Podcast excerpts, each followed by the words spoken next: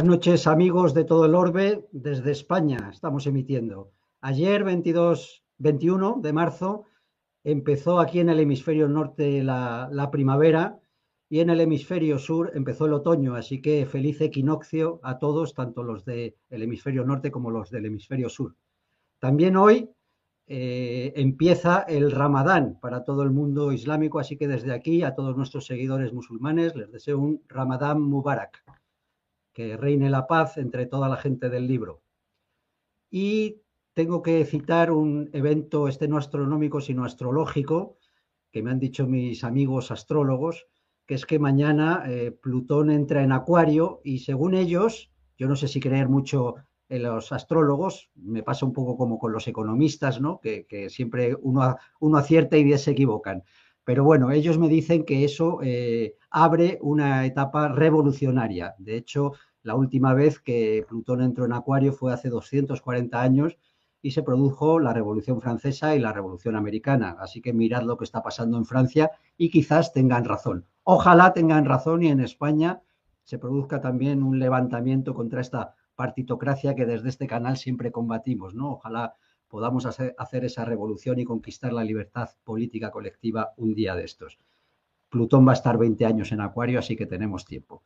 Bien, no, hemos venido hoy aquí a hablar de, ni de astronomía ni de astrología, sino de otros eventos eh, catastróficos que están ocurriendo, que son esa serie de quiebras bancarias que empezaron hace, no llega a dos semanas, ¿no? Con la quiebra de Silicon Valley Bank, un banco que dos semanas antes los encargados de, certificar la salud de los bancos eh, de Estados Unidos, pues habían situado ni más ni menos que en el puesto decimosexto, ¿no? De, los 100 primeros bancos, pues el decimosexto, un banco solvente y sin ningún problema, pero de pronto em, no sé qué rumor eh, cundió que se empezaron a retirar depósitos, llegó el fin de semana, todo el mundo estaba en pánico esperando a ver qué consecuencias iba a tener esto el lunes. El lunes salió rápidamente Biden a, a decir que iban a cubrir todos los depósitos, no solo los 250 mil dólares que en Estados Unidos se, cobre, se cubren, aquí en, en, España se cubren 100 mil euros de los depósitos, sino que iba, cubrían todo, todo el montante de depósitos. Y bueno, intentaban a ver si esto no se contagiaba, pero en Europa vimos que empezaron a varios bancos, cuatro grandes bancos suspendieron su cotización en bolsa, eh, vimos como otros empezaban a caer fuertemente en bolsa, el 9, el 10%, eh, varios bancos españoles, los principales. Eh, luego también ocurrió lo de Credit Suisse, que era algo que ya se venía anunciando, también esa quiebra. También las autoridades suizas eh, salieron a garantizar los depósitos. Luego vimos a Lagarde que subió los tipos, un 0,50. Y aquí hemos escuchado a nuestra ministra de Asuntos Económicos, Nadia Calviño, decir que, que no, que bueno, que nuestro sistema bancario es sólido y está garantizado. Bueno, nosotros ya sabemos la lengua de víbora que utiliza el poder, entonces no sé si cuando dice esto significa lo contrario, o sea, coge el dinero y corre. Eh, también me acuerdo de ese eh, adagio que, cita muchas veces mi querido y admirado Ignacio Ruiz Quintano en sus títulos, ¿no? En el estado de partidos todo es mentira, salvo lo malo. Entonces, teniendo esto en cuenta, pues bueno, yo como no sé, no sé quién tiene razón, he escuchado a muchos economistas hablar, pero como os decía, me pasa como con los astrólogos, que nunca sé si, si tienen razón en sus previsiones o no, pero hoy nos hemos traído a cuatro analistas de primera línea, pues para que nos ayuden ya en serio a analizar lo que está pasando, a que nos expliquen cuáles creen ellos que son las causas de, de esta corrida de, de, quiebras bancarias que ahora parece que se ha sujetado un poco, pero que algunos prevén que en breve volverá otra vez a, a agravarse y también para analizar pues qué consecuencias va a tener todo esto y qué se puede hacer si es que hay algo que se puede hacer o qué harían ellos. Eh, sin más y sin enrollarme mucho, pues os voy a presentar a los analistas. Hoy tenemos dos nuevos que no son de los habituales y nada, pues si Iñaki, el realizador, si, pones ya a todos los, invitados, pues los voy presentando. Eh, tenemos mm, con nosotros, voy a presentar primero a John Aldecoa, que él es el creador de la newsletter eh, Dinero y Banca. Es un especialista en asuntos bancarios, financieros, etcétera. Así que, John, eh, agradecido de que hayas aceptado nuestra invitación y encantados de tenerte aquí. Gracias, John. Nada, muchas gracias, Cristóbal. Pues, pues nada, voy a presentar, si te parece, a todos los, invitados y después ya os doy palabra, que siempre empezamos con los, con los que venís por primera vez, ¿no? Para las primeras intervenciones y luego también acabamos con vosotros. Pues además de John, hoy tenemos también otro analista nuevo en este programa, aunque con larga experiencia en, el mundo económico. Él es el creador de defilab.es, que es un laboratorio de finanzas descentralizadas, con lo cual entiendo que también conoce eh, pues estas cuestiones de o, puede analizar qué cree él que está pasando, eh, porque además sé que también estuviste eh, muy en primera línea en la, en la crisis de 2007-2008. Eh, Guillermo Avellán, bienvenido y igual que a John, pues muchísimas gracias por aceptar nuestra invitación y por poner tu tiempo y tus conocimientos pues al servicio de, informarnos y de, darnos tu opinión sobre los hechos. Bienvenido, Guillermo. No, no, te, no te oímos, Guillermo, estás silenciado, perdón. Perdonar que he quitado el micrófono, que digo que muchísimas gracias por la, por la invitación, Cristóbal. Y nada, a ver si somos capaces de desvelar un poco todo lo que está sucediendo. Que bueno, pues eh, trabajé muchos años en banca, como, como, has comentado, ¿no? Y se me ponen un, un poco los pelos de escarpias, ¿eh? Porque me, está recordando esto otra vez, momento 2007, no 2008. Ahí, ahí, ahí, luego, luego entramos en los detalles y en qué tiene que ver con la crisis de 2007 y qué tiene que ver con la del 29, etcétera. Eh, presento también a Diego Quevedo, uno de nuestros colaboradores habituales, el de la madriguera económica. estás haciendo, Diego, programas casi todos los días y ya has hablado de este tema, pero hoy, pues seguramente nos darás muchos de los criterios que hayas podido obtener en esos programas y con la gente a la que tú vas invitando y has tenido conversaciones. Muchas gracias, Diego, y bienvenido. Gracias Cristóbal por esta invitación a otro, otro programa hoy con mucha mejor, eh, con mucho mejor, con, con mm. mejoras técnicas, etcétera, porque en los últimos pues tuve que tuve que incluso hacerlo sin imagen y bueno, está, vamos allá porque hoy tenemos, tenemos un lío gordo y, mucho que hablar. Sí, señor Diego, y además no solo te vemos y oímos bien, sino además con ese fondo de, de Vigo, ¿no? Pues, pues estás en un sitio maravilloso.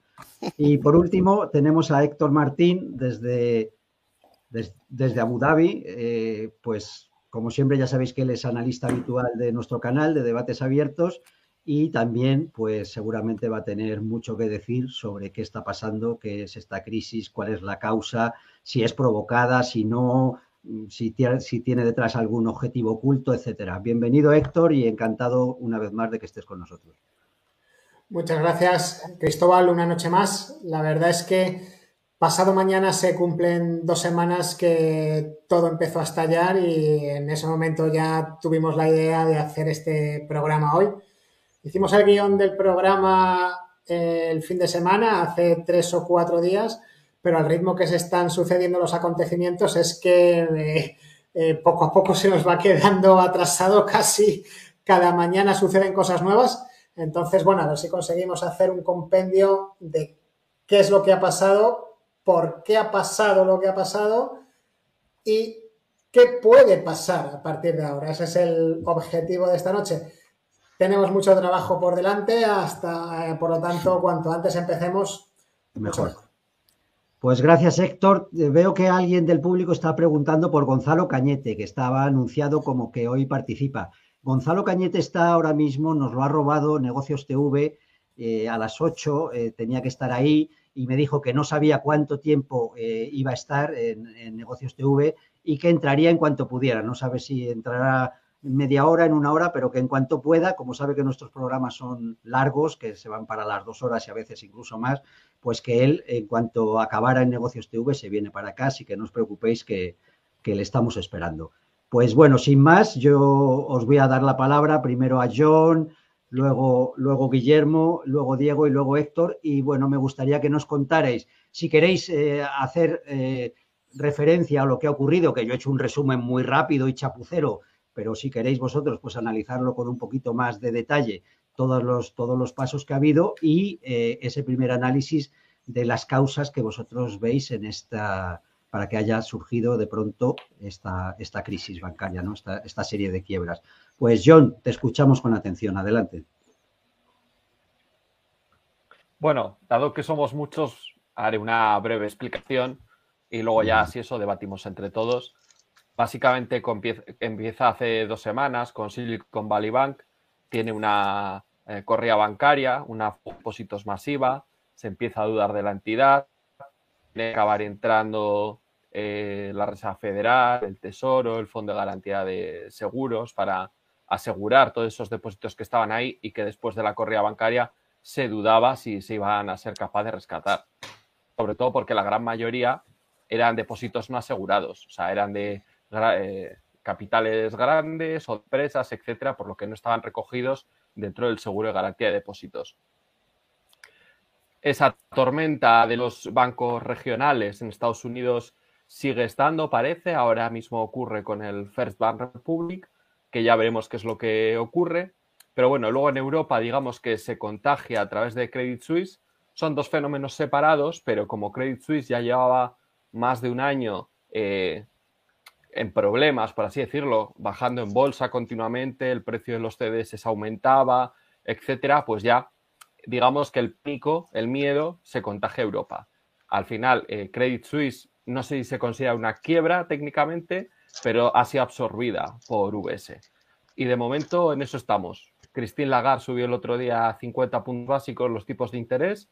Parece que o no ve grandes problemas o es que no le teme a nada y va a seguir para adelante. Entonces, pues bueno, ya veremos qué es lo que pasa en los próximos días porque estas dos semanas están siendo muy locas. De infarto. Pues muchas gracias, John. Luego entramos en cada uno de los puntos con más profundidad. Hacemos primero una, primera valoración un poco rápida de cada uno y luego, además, luego os podréis interrumpir y debatir entre vosotros. Adelante, Guillermo, con tu primer análisis de lo que ha pasado y, y si quieres entrar ya en las causas, pues pues te escuchamos, Guillermo. Oye, no, pues, pues simplemente, oye, pues para, para, empezar, para ser también bastante breve, simplemente voy a dar una visión como, como, como descubro un poco todo esto que, que, está, que está ocurriendo, ¿no? Más allá de, porque yo lo veo desde el punto de vista de las criptomonedas, ¿no? Y realmente lo que nos ocurre es que, eh, bueno, pues eh, el, el USDC, que es una moneda vinculada al dólar, una moneda centralizada, ¿eh? una, hay que dejarlo claro, que es una divisa centralizada, eh, una criptomoneda centralizada, eh, lo que ocurrió es que perdió la paridad. Perdió la paridad al dólar porque habían 3.300 millones de dólares que tenía depositados Circle en, en, concreto en el Silicon Valley Bank y bueno, pues en principio pues había habido un corralito, ¿no? Y había hecho una transferencia el jueves y, bueno, pues no había podido recuperar los 3.300 eh, millones ¿no? de, dólares ¿no? que, quería recuperar la transferencia. Entonces, quiero poner este, desde este punto de vista cómo, eh, bueno, hasta, hasta las alternativas que estamos buscando al sistema financiero tradicional, eh, como son las criptomonedas o las criptomonedas estables al dólar, bueno, pues cuando tienen focos de centralización, como era el caso, bueno, pues pueden dar problemas, ¿no? Y entonces, oye, pues simplemente yo resumiría que más o menos un poco más de lo mismo. Hay un pánico, hay un pánico bancario. Las cifras que salen o los resultados que salen del banco a finales de febrero pues, eh, de 2023 eh, con los resultados del año 2022, entiendo que algo no gusta a, los inversores eso, eh, y, a los, y, los, depositantes. Eso unido a, un pánico que se produce, bueno, pues realmente se retiran, se retiran eh, depósitos y, provoca ese, ese pánico eh, financiero, ¿no? Y bueno, pues eh, en lugar, como bien estaba diciendo yo, en lugar de cubrir exclusivamente los 250 mil dólares, pues tiene que, como se pensaba que iba a ocurrir, pues tiene que salir por ahí, bueno, pues eh, el Tesoro, la FED, los seguros, ¿no? Para decir que van a cubrir absolutamente eh, todo, ¿no? Y bueno, pues casi no, describiría nada, nada más, pero un poco ese es el punto de, partida, ¿no? Casi me recuerda, vuelvo a decir, 2007, ¿no? En el que, bueno, pues nadie confía en nadie. En 2007 había una crisis de confianza, nadie confía en nadie y parece que otra vez volvemos a que nadie confía en nadie. De acuerdo, Guillermo, muchas gracias por ese primer análisis. Vamos a escuchar a Diego, eh, a, ver, a ver qué puedes añadir a lo que han dicho los compañeros. Adelante, Diego. Estás silenciado, Diego. Quítate el. Vale, ya está. Eh, sí, básicamente lo que, estamos, está ocurriendo es la misma situación que en 2007, dinero, dinero deflacionario, el euro dólar eh, se está despeñando, tenemos el repo cerrándose, y tenemos a una Reserva Federal y Tesoro que están induciendo las, las quiebras eh, y la están induciendo claramente a través de los, de los repos inversos, los intereses en repos inversos y los fondos de mercado monetario que se están directamente provocando unas corridas bancarias, una, unas salidas de depósito a niveles eh, bastante astronómicos.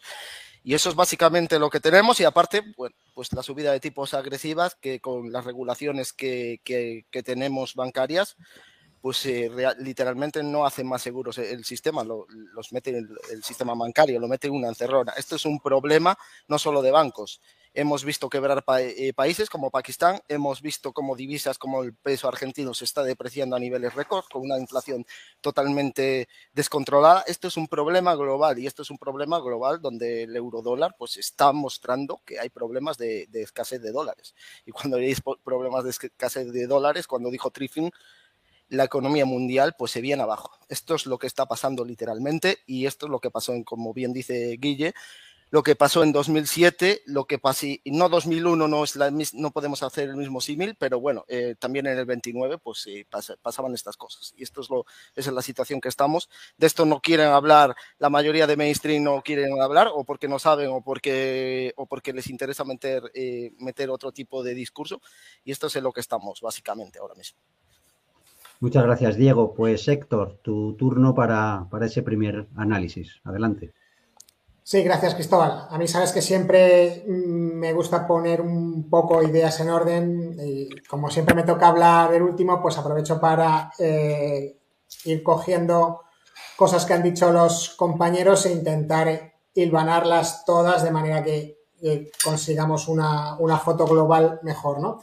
Bien, es sabido y lo hemos hablado en este canal hasta la saciedad que veníamos a nivel monetario de la crisis eh, financiera de 2007-2008, de la cual se salió con política monetaria ultra expansiva y tipos de interés ultra bajos. Esto es sabido. Y esa es la causa eh, principal de la inflación que hemos venido padeciendo durante todo este último año y pico. No es el tema de hoy la inflación. Mm. Pero sí es el tema de hoy que debido a esa política monetaria de tipos de interés ultra bajos, debido a la relación inversa que existe entre el tipo de interés y el precio de un bono, los bonos estaban carísimos. Bonos con los cuales, que son unos contratos, explicado llanamente, mediante los cuales se presta dinero o bien a los estados o bien a las grandes empresas. Eso por un lado. Entonces, ¿en qué situación eh, hemos estado? Eh, los bancos, si no todos, por lo menos algunos, los que tienen problemas de liquidez o están quebrados, han cogido el dinero de sus depositantes que está a la vista, que sus depositantes pueden ir y retirar ese dinero cuando ellos quieran. Estos bancos han cogido el dinero y han comprado bonos a los precios más altos de la historia de las finanzas. Con la creencia de que, como hace ya año y medio se le ocurrió decir a Goyri Golzarri, que íbamos a seguir eh, con tipos ultra bajos por lo menos una década más. Yo ya expliqué en este canal que si esta gente decía eso, lo normal era que los tipos de interés empezaran a subir esa misma tarde. Eh, a, los hechos, a los hechos me repito. Eh, ¿Qué es lo que sucede? Cuando a uno de estos bancos le vienen a retirar el dinero, tiene que vender esos bonos, esos activos en los que ha invertido. ¿Qué sucede? Que como han bajado los tipos de interés, perdona, como han subido los tipos de interés, esos bonos los tiene que vender a un precio mucho más bajo de cómo los compró. Por lo tanto, tiene una pérdida. Y si le vienen más clientes a retirar más dinero, no va a poder cubrir todo su pasivo, todo el dinero que sus depositantes le están demandando, con la liquidación de esos activos que tiene que vender apresuradamente a un precio más bajo. Es cuando se, eh, produce el pánico bancario. Cuando se produce el pánico bancario, oye, este tiene problemas, puede que mañana no pueda devolver el dinero, tonto el último. Porque el último que llegue, vamos a ver, vamos a ver si cobra. Eh, ¿Qué es lo que pasa? Aunque, por ejemplo, no esté explícitamente escrito en los estatutos del Banco Central Europeo, una de las funciones de todo Banco Central, aparte de la estabilidad de precios, que sí que están los estatutos, es el de ser prestamista de última instancia para los bancos. Los bancos cuando necesitan dinero pueden pedir dinero a otro banco, pueden captar depósitos, que eso lleva más tiempo, o en última instancia pueden pedirle prestado dinero por medio de algún tipo de instrumento, repo, lo que sea, al Banco Central. Nada de esto hubiera pasado, lo que hemos visto en esta última semana y media, casi dos semanas ya, si hubiese aparecido la Reserva Federal o el Banco Central de Suiza para apoyar con los debidos préstamos a estos bancos que estaban sufriendo las retiradas de efectivo. No te preocupes, no vas a tener que vender estos bonos a un precio más bajo de lo que te costaron, aguanta los bonos hasta vencimiento el tiempo que haga falta, que temporalmente y por un módico precio de interés estoy yo aquí y te apoyo. ¿Se ha hecho eso? No. ¿Se podía haber hecho? Sí. Lo cual significa que se les ha dejado quebrar. Y si se les ha dejado quebrar, significa que había una razón para dejarlos quebrar. Ahora entraré en eso.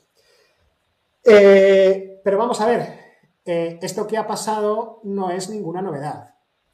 Acabamos de decir ahora que en los últimos años los bancos habían cogido el dinero de los depositantes y lo habían invertido en bonos porque los tipos de interés iban a estar ultra bajos y por tanto el precio de los bonos altos poco menos que toda la vida, porque los bonos ya no pueden bajar de precio. Cuando los bonos bajan de precio, problemas de liquidez, incluso quiebra. En la crisis de 2007-2008 los bancos cogieron el dinero de los depositantes y lo invirtieron en créditos hipotecarios. No importaba si el cliente no iba a poder pagar en, algún momento de los próximos 40 años, porque como la vivienda nunca baja y siempre sube, puedo embargar al prestatario y quedarme con la casa y encima habré ganado dinero. Cuando la vivienda bajó, los bancos tuvieron problemas de liquidez y quebraron. ¿Qué pasó en 1929 y en, los años previos? Los bancos prestaron dinero al público para que el público jugara en la bolsa, poniendo como garantía esas mismas acciones que se compraban. Si en algún momento el cliente no podía pagar, no había problema porque se ejecutaba la garantía y el banco se quedaba con las acciones, que como la bolsa nunca baja, aunque embargue al cliente y no me pague el crédito, ganaré muchísimo dinero. Cuando las acciones bajaron, los bancos Llevamos 100 años con la misma historia y no hemos aprendido nada. O más que no haber aprendido nada, no hemos solucionado nada. Eso por otro lado. Mientras sigamos con este sistema bancario de seguir prestando de seguir prestando dinero que los depositantes pueden venir a solicitarme el reembolso en cualquier momento, seguiremos teniendo estos problemas. Ya puede salir Biden a decir que el sistema bancario es sólido, ya puede salir la ministra de Economía a decir que el sistema bancario es sólido. Es imposible que un sistema bancario que, funciona por, por em, reserva fraccionaria sea sólido ese sistema eh, está operando con fondo de maniobra negativo y tiene por definición problemas de liquidez que en caso de un pánico bancario se pueden transformar en una quiebra. Y eso, mientras no variemos el sistema, no se puede arreglar por mucho que digan eh, que es sólido. Eh, volviendo a la pregunta que hacía unos minutos, ¿esto podría haberse evitado? Sí. ¿Se ha evitado? No. Las razones por qué. Lorenzo, Martí, Lorenzo Martínez, Lorenzo, perdón, Lorenzo Ramírez mantiene la tesis de que eh, los depósitos de las crisis bancarias serán garantizados con las Central, Central Bank Digital Currencies, con las monedas eh, digitales de banca central. Hombre, eh, es una posibilidad. Pero ya para terminar esta primera intervención mía, quería enlazarlo con lo que ha dicho Guillermo. Hace unos meses hicimos un programa sobre criptodivisas y eh, porque al hilo de las quiebras que se había producido en tantos importantes exchanges de criptodivisas. Y allí volvimos a hablar de la reserva fraccionaria y yo dije en aquel programa que los exchanges de criptodivisas no tenían un prestamista de última instancia detrás. Es decir, no hay un banco central que vaya a sostener, eh, al menos temporalmente, a los exchanges de criptodivisas cuando operan con reserva fraccionaria y sufren el mismo problema que han sufrido ahora los bancos. Ha dicho Guillermo que, eh, si no me equivoco, el Silicon Valley Bank estaba empezando a operar con criptodivisas. En aquel programa de criptodivisas también comentamos que eh, esta tecnología es la gran enemiga de la banca central y la gran enemiga del dinero fiat, aunque todavía se está transformando. No tendría nada de raro que al igual que se dejó caer en, en el otoño de 2008 a Lehman Brothers, porque se había creído que podía ir por libre y cuando tuvo problemas no se le sostuvo, no tendría nada de extraño que ahora a cualquier banco que se atreve a aventurarse en el terreno de las criptodivisas y por tanto desafiando al sistema monetario mundial, que es una de las razones que llevó incluso a la Segunda Guerra Mundial, el nuevo orden monetario que, ponía, que proponía Hitler, no tendría nada de raro que a esos bancos que se están metiendo en estas aventuras, a estos sí se les dejara caer. Pues muchas gracias, Héctor. Ya gracias por esa función didáctica que siempre cumples y bueno, tú ya te has metido bien en materia de analizar un poco las causas eh, con ese análisis del sistema financiero mundial e intentar explicar por qué sucede justo ahora, ¿no? Entonces me gustaría escuchar a los demás que han hecho unas introducciones un poco más, más breves, pues que, bueno, si están de acuerdo con lo que tú has planteado, si quieren añadir algo en ese análisis del sistema financiero mundial y, y del por qué ahora se precipitan estas quiebras y no ha ocurrido pues hace un mes o, no, dentro de tres meses, ¿no? Porque creo yo entender que, la situación es similar, o sea, no, no, veo cuál es la causa para que ahora de pronto se, precipite, salvo que sea como también has, has apuntado tú y como yo creo que Lorenzo Ramírez y otros analistas están apuntando, que todo esto está de algún modo provocado y aquí hay un, un oyente que nos preguntaba, ¿no? Que si no pensamos que esto es, ahí está, Edu dice que si no pensamos que todo esto es una obra de teatro para llegar a CBDC en tiempo récord. Eh, bueno, no sé, eh, os paso la palabra, eh, John, Guillermo, que, Diego, que, quien quiera analizar esto, pues, pues adelante, en el orden que queráis. si quieres, John, como has empezado tú, pues venga, coge la palabra y dinos qué, opinas ¿no? de todo esto. Adelante. A, ver, con Héctor no estoy de acuerdo en dos cosas. Lo primero, la crítica al sistema de reserva fraccionaria. Eh, el problema no es del sistema de, o sea, de que haya un sistema de reserva fraccionaria, sino precisamente es un problema de descalce de plazos.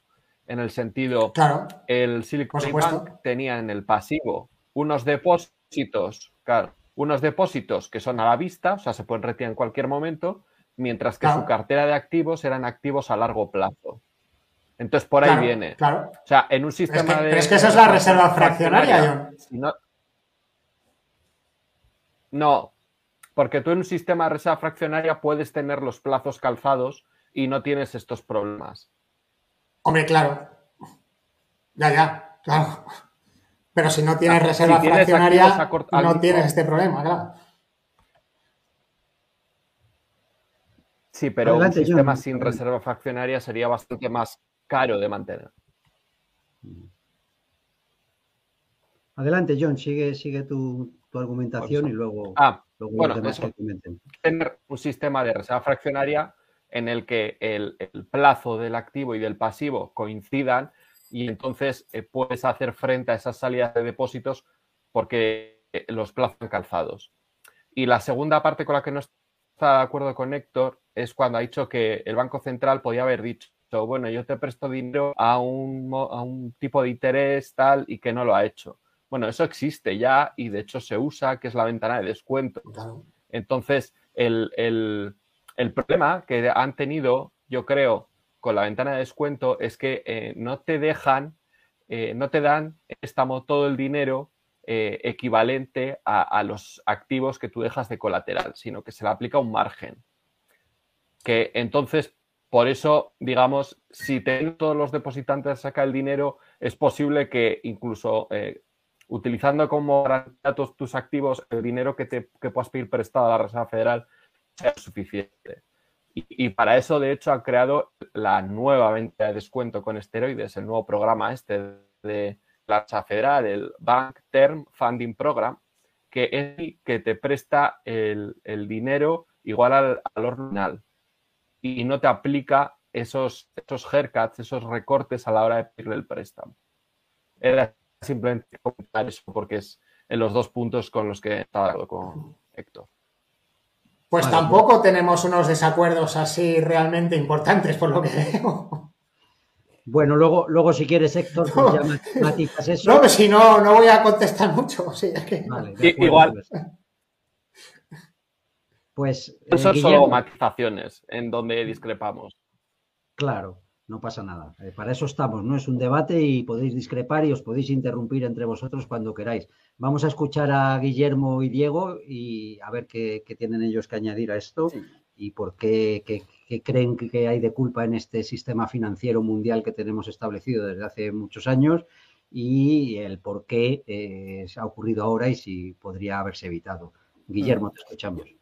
Sí, yo, pienso, bueno, estoy un poco de acuerdo ¿no? con lo que ha dicho John, con la puntualización de, John. Yo, recuerdo cuando estaba en el banco, lo que más le gustaba al banco es ofrecer el producto de descuento comercial, ¿no? Eh, de préstamos, ¿no? Porque el descuento comercial va a plazos muy cortos, ¿no? Lo máximo a lo mejor que una compañía eh, te pide pues es a 90 días, a 30 días, anticipar una, una factura, ¿no? Entonces, efectivamente, bueno, pues si tienes, tienes eh, eh, cruzados lo que es el plazo de, la, deuda, ¿no? Con, el plazo de los depositantes, pues es eh, extraordinario, ¿no? Y, luego, bueno, pues por otro lado también hacer una pequeña puntualización. oye, a lo mejor estoy, estoy confundido, ¿no? Pero normalmente no es tan habitual que tenga un peso tan importante de deuda, de deuda corporativa o de bonos corporativas una entidad. Eh, de hecho, bueno, no, tengo, no tengo con exactitud el dato, pero me parece que la, banca española pues tiene un 10%, como mucho, por ahí de media, o a lo mejor me estoy quedando, estoy diciendo demasiado, ¿no? Entonces, también decir que no es muy habitual ese tema. Lo normal que tienen que hacer los bancos o lo que hacen los bancos es invertir dando préstamos. ¿eh? Yo creo que es... Ahora, el problema está, si yo doy hipotecas que son a 30 años y estoy invirtiendo mi dinero en hipotecas a 30 años y luego de repente hay un corralito, eh, bueno, pues si todo el mundo quiere retirar dinero tendré problemas, ¿no? Entonces yo creo que principalmente, sí. No, no, estos son gestos míos con Cristóbal que... Ah, vale, vale, bien. No, pues nada, continúa, no, me hagas, no, me hagas, ni caso. Por eso Héctor me callado, digo, lo mismo quiere aportar alguna cosa. no, no, cuando me dé la palabra Cristóbal, que es el jefe. Me, parece muy, muy importante, ¿no? Me parece muy importante eso de los, de los plazos, ¿no? Y donde vienen muchas veces los problemas. Pero yo creo que aquí solamente estamos en, en, pues, en, como la punta del iceberg, ¿vale? Estamos en la punta del iceberg o la punta del iceberg porque eh, realmente simplemente lo que está ocurriendo es que, bueno, pues en principio el problema de este, de este banco ha sido, bueno, pues porque ha tenido que vender un bono, algo que no es muy habitual, ¿no?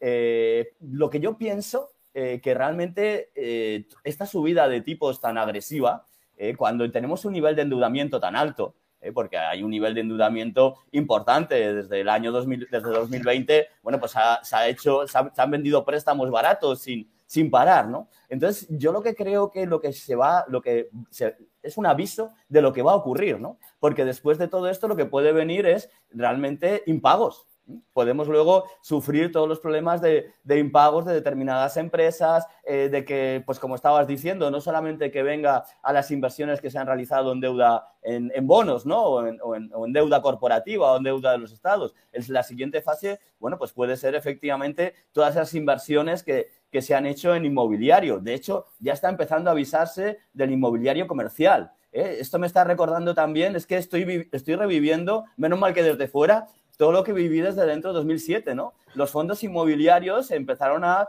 no podía retirar el fondo, te, daban unas ventanas de liquidez, tenías dificultades, está un poco repitiéndose todo, todo esto, ¿no? Yo lo, que diría es, bueno, y otra cosa, otro, otro dato importante, lo que me resulta curioso también es la falta de transparencia. ¿eh? ¿Cómo puede ser que nos estén, no, no, tengamos la información con la transparencia que debíamos de tener, ¿no? Pues porque. Y luego, ¿cómo puede ser que ahora nos den los resultados, que el, Silicon Valley Bank nos den los resultados a finales de febrero de lo que ha ocurrido, eh, de sus resultados del de año 2022? O sea, es que el sistema no puede ser así. El otro día vi un informe de febrero del BIS, eh, del Banco Internacional de Pagos, y estaba tratando datos de junio 2022. O sea, me echo las manos a la cabeza. O sea, ¿cómo podemos funcionar con información con tan poca transparencia? Mm, con, información tan retrasada. Entonces, pues es normal que se provoque un montón de cosas porque no sabemos nada, ¿no? Y oye, no, no, quiero proponer ninguna solución, ¿no? No me quiero adelantar, ¿no? Pero sí quiero dejar ahí un poco caer. Eh, eh, dicho que estoy en DeFi ¿no? ¿Por qué en DeFi Lab? Justamente por eso, yo no creo en los exchanges centralizados.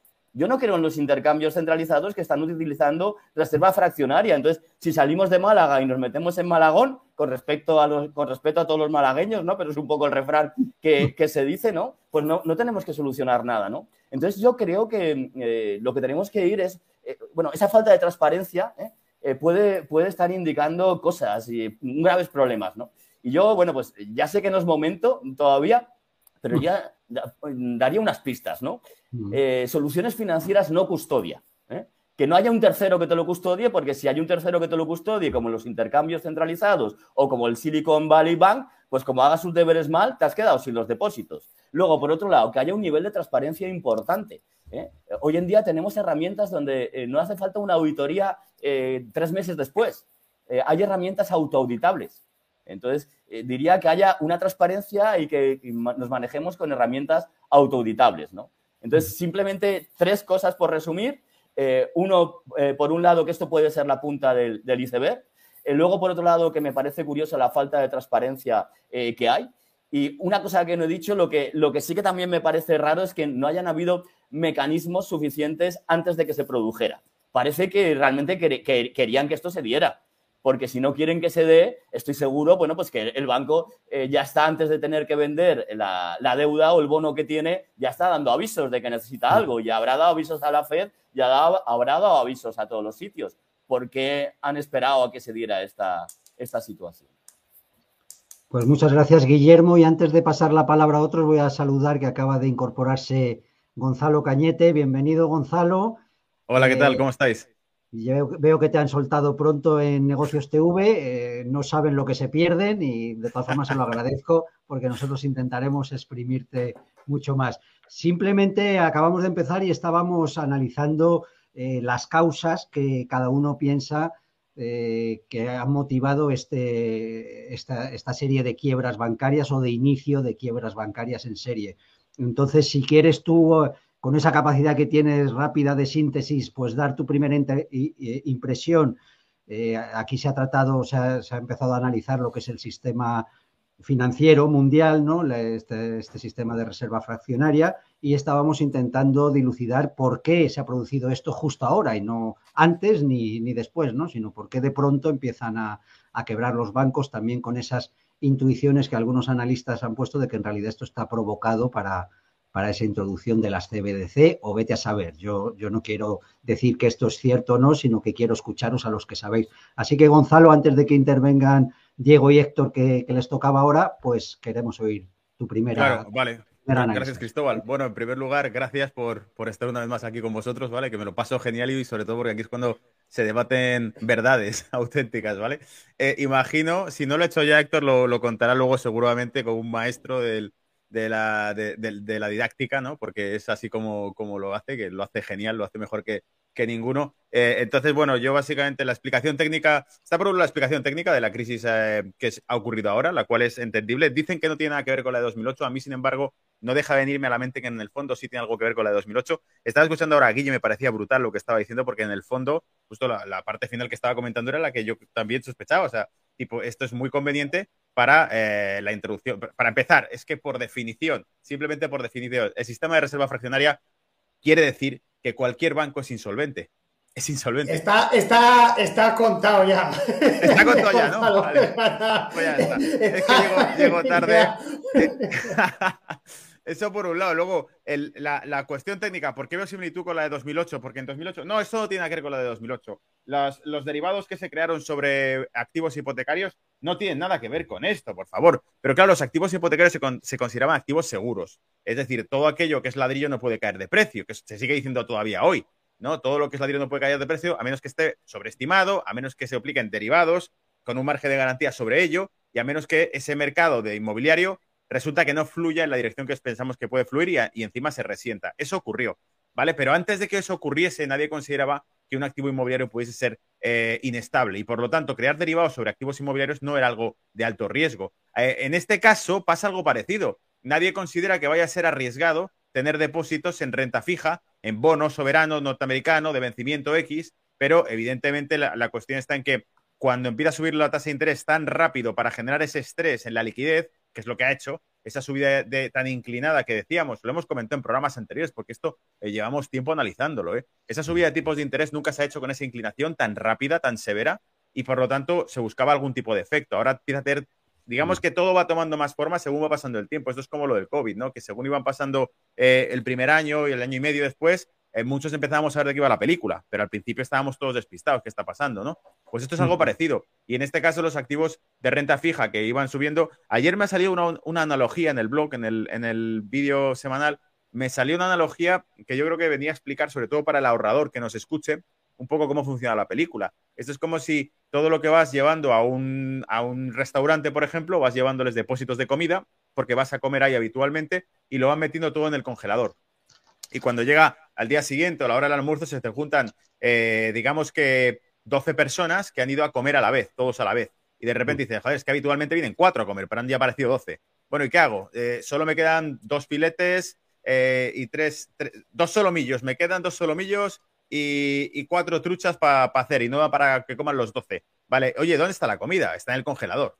Ya, pero es que yo quiero comer ahora. Ya, pero es que está congelado y hasta que no llegue, pasen X horas, no se descongela. Pues este es el vencimiento de los futuros, o sea, perdón, de los bonos que tenían, tenían los activos congelados y por eso no se podían sacar. Pero en esto han caído muchos, porque decían, ¿para qué venderlo ahora a mercado si pierdo valor? Pero es que, insisto, es lo mismo que con las subprime, es que nadie se imaginaba que fuesen a, meterse en un problema de, valoración de bono a largo plazo, teniendo en cuenta que era bono americano. Y es la misma historia que el Long Term Capital Management, un fondo de, inversión, el mejor de la historia, que quebró por completo y que se suponía que era un fondo de inversión súper seguro con un modelo econométrico a 30 años basado en correlación de bonos de largo plazo, que era súper estable de renta fija. Bueno, pues reventó por todos lados también.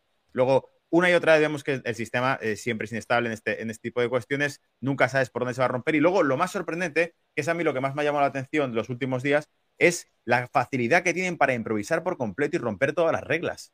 Todas las reglas se las rompen por completo, porque si estábamos hablando en el caso de, Estados Unidos, fue, eh, ahora decía Powell que había salido, que estimaban que había salido más de un trillón de dólares de los bancos regionales a la banca de inversión eh, grande de Estados Unidos, lo cual, para cualquiera que analice mínimamente riesgos, significa que aumenta los riesgos sistémicos, porque aumenta la exposición. Es decir, cuanto más dinero se concentre en pocos activos, el, riesgo de diversificación aumenta. ¿Por qué? Porque están menos diversificados los depósitos. Y en este caso lo vemos, que está yendo los flujos de capital de los bancos regionales a aquellos bancos que son los llamados too big to fail, que como decía, son too big to fail, too big to jail, too big to pay. Son demasiado grandes para caer, pero demasiado grandes para ir a la cárcel y demasiado grandes para pagar. Entonces, teniendo en cuenta que esa es la solución a, todo, los grandes se hacen más grandes, el riesgo sistémico ah, se incrementa y aumenta, Y mientras tanto, la, la conclusión que se va sacando es que todo lo que podamos analizar y prever no importa porque ellos pueden romper las reglas cuando quieran. La compra de activos que ofrecían al Silicon Valley era a precio de, no a precio de mercado, no es el que dictamina el mercado, sino que era eh, ¿a cuánto hace falta que te compre los bonos para que estés bien? Al precio que tú me digas, yo te los compro. Pero eso a Silicon Valley, entonces ya es un mercado sin reglas, porque cualquier otro tenedor de bono que tuviese el mismo bono se queda, se lo come con patatas, que es lo que ha pasado, por ejemplo, al otro del charco, en este caso en Europa, en Suiza, lo que hemos visto es que de repente el gobierno y el regulador FINBA le dicen al, Tribunal de Competencias, al que tiene que velar por la libre competencia del sector financiero, que se calle la boca, que no tiene nada que decir al respecto y que fusionan VS con Credit Suisse, a pesar de que muchos ya dijeron antes de que ocurriese, el propio viernes, dijeron que eso incrementaba el riesgo sistémico bancario de Suiza porque hacía que toda la toxicidad o toda la exposición que tenga derivados, que no la conoce nadie, excepto cuatro que estén dentro del departamento de riesgo de Credit Suisse, porque nadie va a revelar las cartas de su grado de riesgo para, para que se conozca matemáticamente cuál es el break de Credit Suisse y lo puedan quebrar, nadie revelaría eso, se lo calla, es la partida de póker, pero en este caso VS lo adquiere y al adquirirlo VS, primero, Insisto, el tribunal, el tribunal de competencia le dicen que se calle la boca y que no tiene nada que decir al respecto, unificando los ricos en un solo banco, que es en este caso VS. Y segundo, a los accionistas e inversores de VS se les priva del derecho a voto. Es decir, ya no pueden los accionistas de VS oponerse al trato. Ya no pueden decir, oye, esto es una locura, yo no quiero absorber. En mi, yo tengo mis ahorros colocados en X porcentaje de acciones de, de, de VS.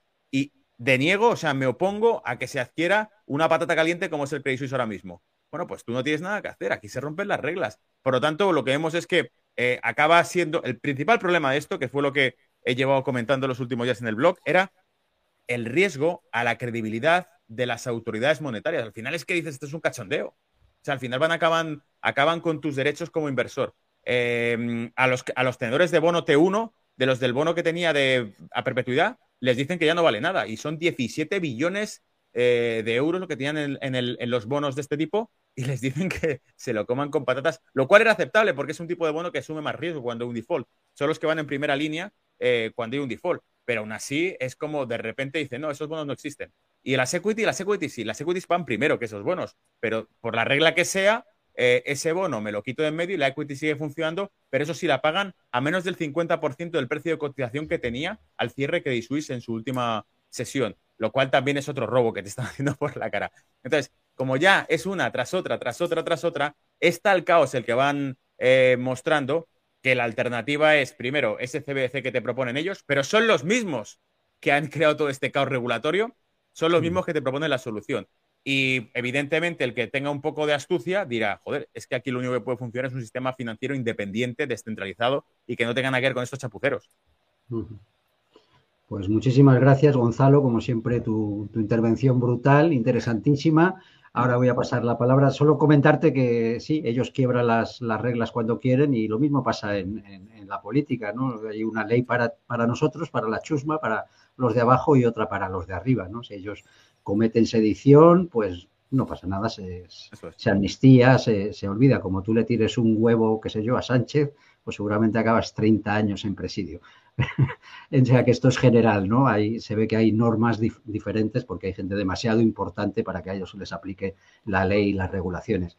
No me enrollo más. Diego y Héctor, eh, ¿queréis añadir a esto que ha comentado Gonzalo, Guillermo y John? Pues adelante, Diego, te escuchamos. Sí, eh, básicamente ya estoy muy de acuerdo con lo que dice Guille y lo que dice eh, Gonzalo. Estamos exactamente en las mismas condiciones que 2007, 2008. El problema es que el dinero se puede crear de la nada, como lo hacen los bancos, con lo cual ahora mismo tenemos una situación donde los bancos no se fían entre sí y donde estamos viendo estas líneas de swaps de liquidez de los bancos centrales intentando pues tranquilizar un poco los mercados. Pero si no, si no se, si los bancos no van a hacer eh, acuerdos entre ellos de préstamos entre sí, evidentemente no se puede crear dinero.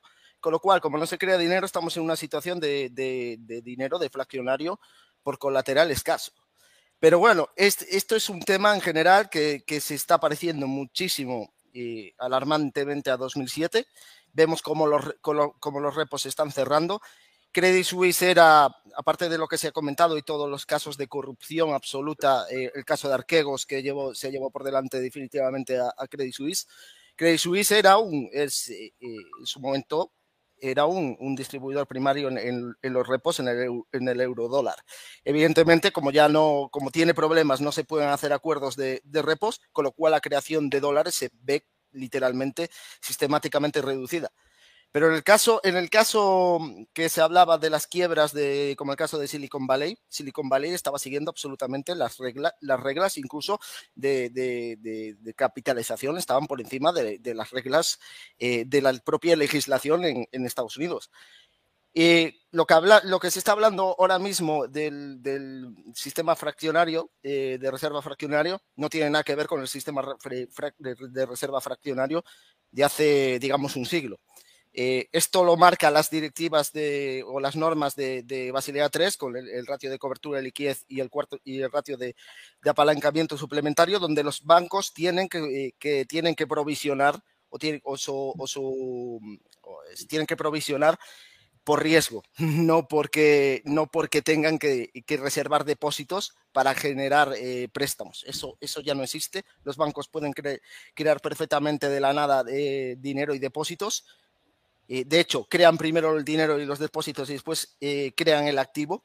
Después, como bien dice Gonzalo, lo titulizan, crean todos estos derivados que están infectados en todo el sistema, que no sabemos porque la mayoría se hacen en OTC, en Over the Counter, donde no hay regulaciones, donde no se controla absolutamente nada. Esto se ve claro en el euro dólar, donde el, BIS advertía de esos, eh, creo que eran 80 billones de dólares fuera de control de deuda oculta Amundi ha hecho un cálculo que, más o menos de 227 billones de dólares, el PIB mundial es aproximadamente 97 millones, o sea, el desastre en el que estamos eh, metidos es gravísimo, estamos en una situación gravísima, estamos, esa, esa situación es la que se parece muchísimo a 2008-2007. Es que, como bien dice Gonzalo, esto es un problema de regulaciones absolutamente que no, que, no están, no pueden o no están diseñadas para eh, absorber eh, subidas de tipos tan bestias. De hecho, fijaos, Basilea 3, eh, cuando hicieron las reglas de Basilea 3, calculaban que los depósitos en bancos no se movían aproximadamente cinco años. Es por eso, es por eso que los bancos van a bonos de más duración, porque si si los propios eh, reguladores te están diciendo que durante cinco años no va a haber ni problemas con los bonos, no tienes incentivos para cubrirte a corto plazo, porque podrían cubrirse a corto plazo. Otro problema que hay eh, eh, ahora mismo en la situación, que no hay colateral de, calidad a corto plazo. No lo hay. Letras del Tesoro, no hay emisiones. Fijaos, en la última emisión que ha hecho el Tesoro, ha habido un 5% de la gente que ha ido a, de, bueno, gente de, los, de las entidades que ha ido a la subasta han admitido un 0% de rendimiento de, esos, de esas letras a cuatro semanas. Esto, ¿quién, ¿quién en su sano juicio va a admitir o va a pujar por unas letras a cuatro semanas un 0%? Esto indica escasez de colateral. Esto es lo que está pasando. Podría incluso, eh, fijaos, incluso Silicon Valley podría haber hecho una, como la operación Twist, cambiar la maduración de los bonos. Es decir, quitar bonos off the run, que son bonos con menos liquidez, que llevan mucho más tiempo en balance desde que se emitieron, em, desde que se hicieron emisiones del Tesoro, por bonos más recientes, con lo cual serían mucho más líquidos. No han podido hacerlo porque directamente no hay suficiente colateral en el sistema para hacer eh, eh, estas operaciones. ¿Por qué? ¿Por qué? Pues, pues, básicamente por el propio quantitative tightening de la Reserva Federal y el Tesoro que está reduciendo las emisiones de valores del Tesoro y sobre todo en letras a, cuatro semanas.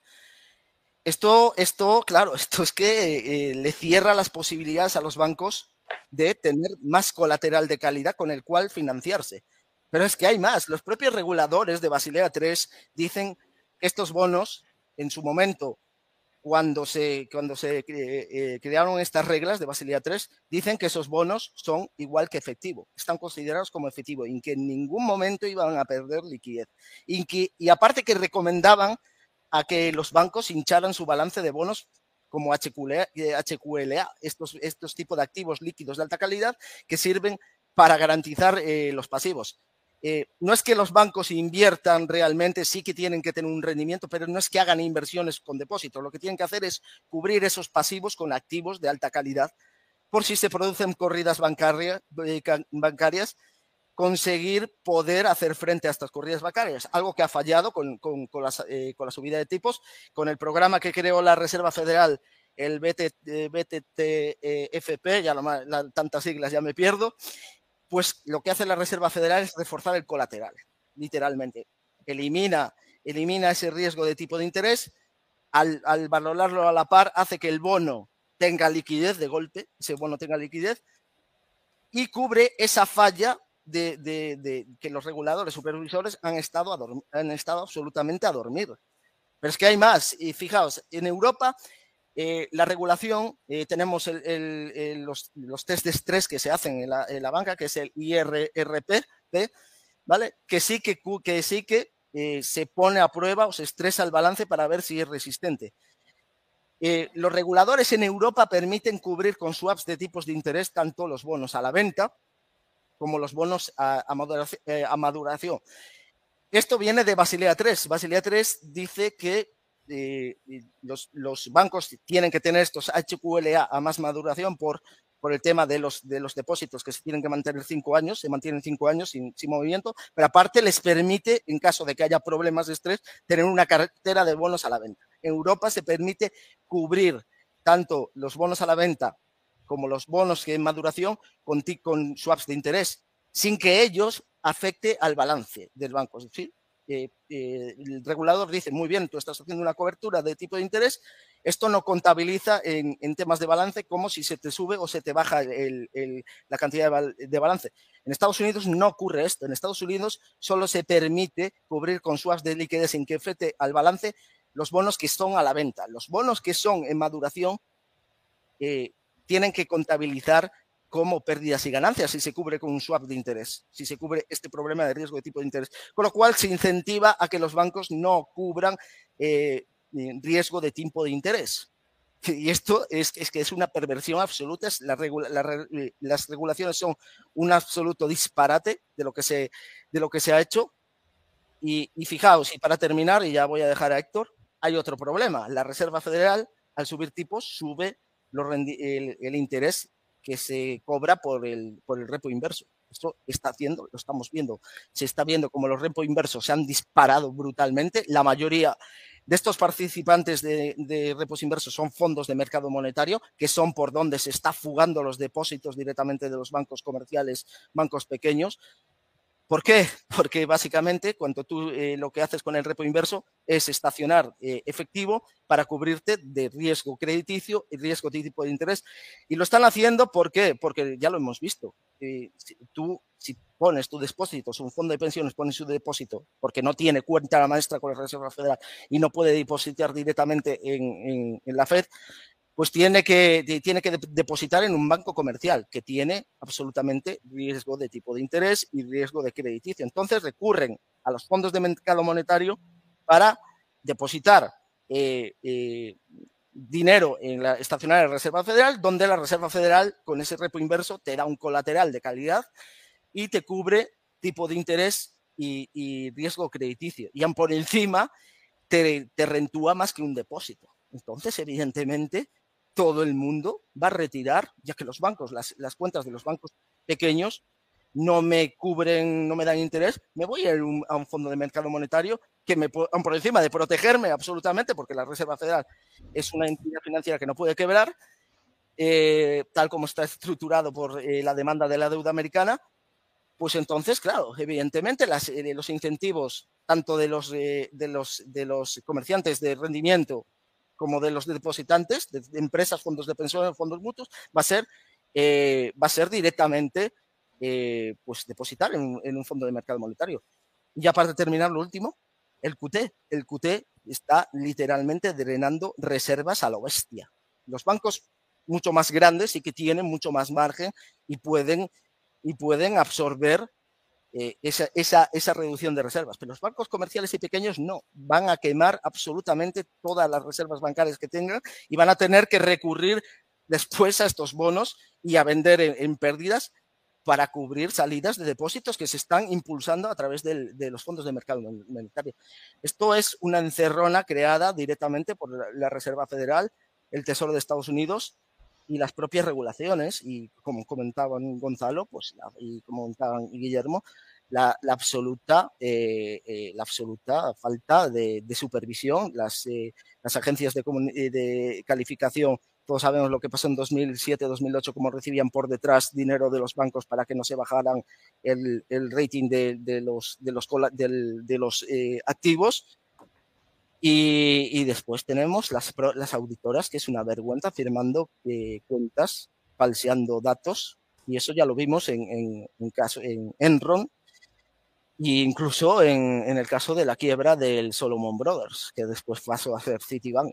Pues esto, esto es absolutamente, ya no, ya no, ya no comento nada más, ya le dejo la palabra. Ya, ya has dado, has dado un buen repaso, has tocado un montón de temas.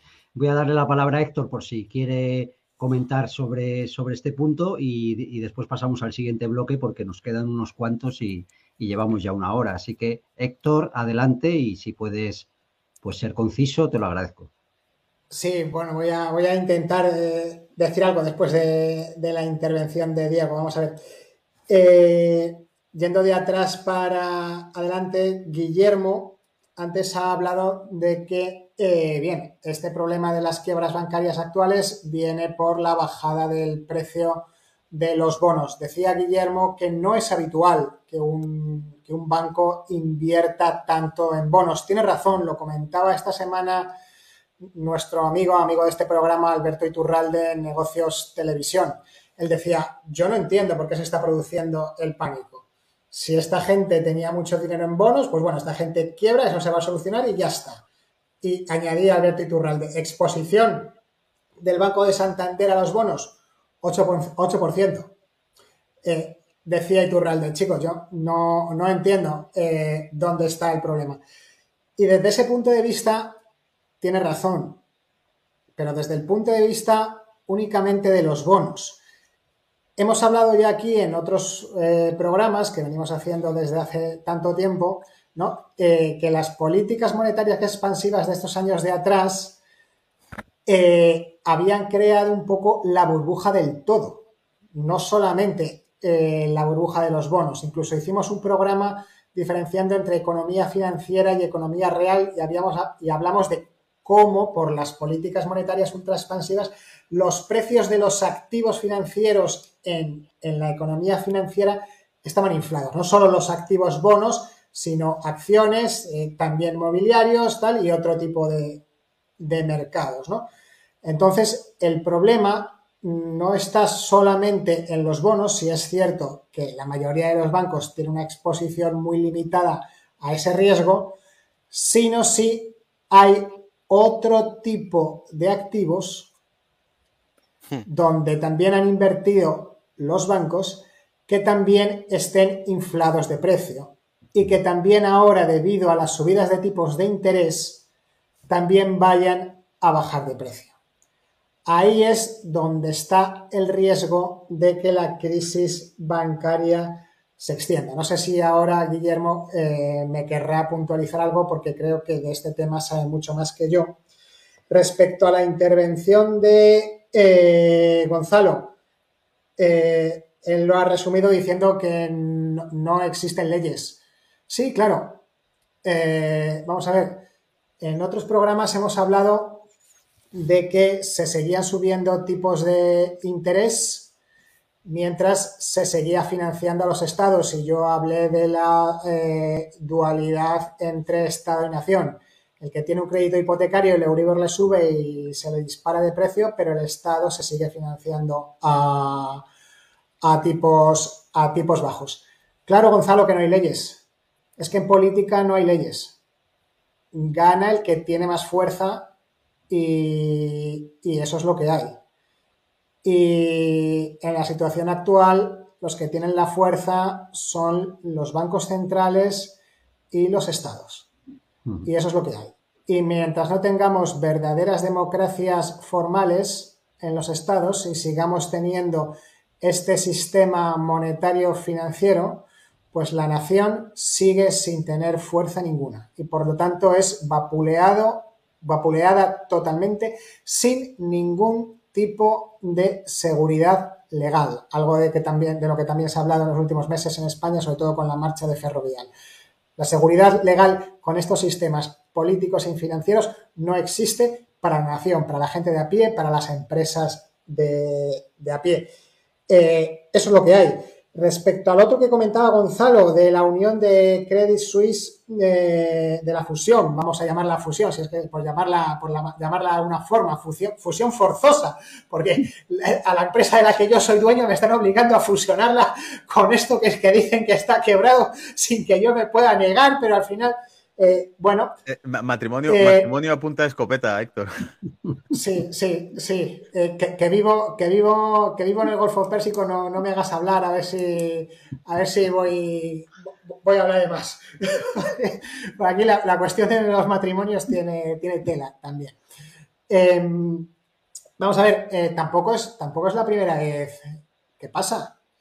En España hubo un banco eh, que debido a cuestiones a las que no voy a entrar, un saludo, don Vicente, eh, tenía algunos problemas, que era el Banco Pastor, que fue adquirido por el Banco Popular y todos sabemos que el Banco Popular no pudo al final con aquella compra.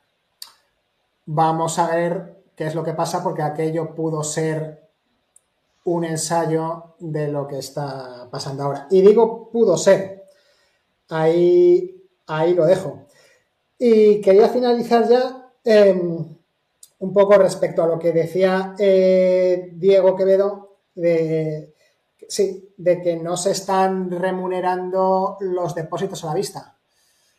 Eh, en un entorno de tipos altos, lo normal sería que viésemos lo que seguramente Guillermo conoció a finales de los 80, principios de los 90, que fue lo que en España se llamó la carrera de las supercuentas, donde los bancos competían por captar pasivo. Los bancos querían, competían entre ellos para ver quién te ofrecía más.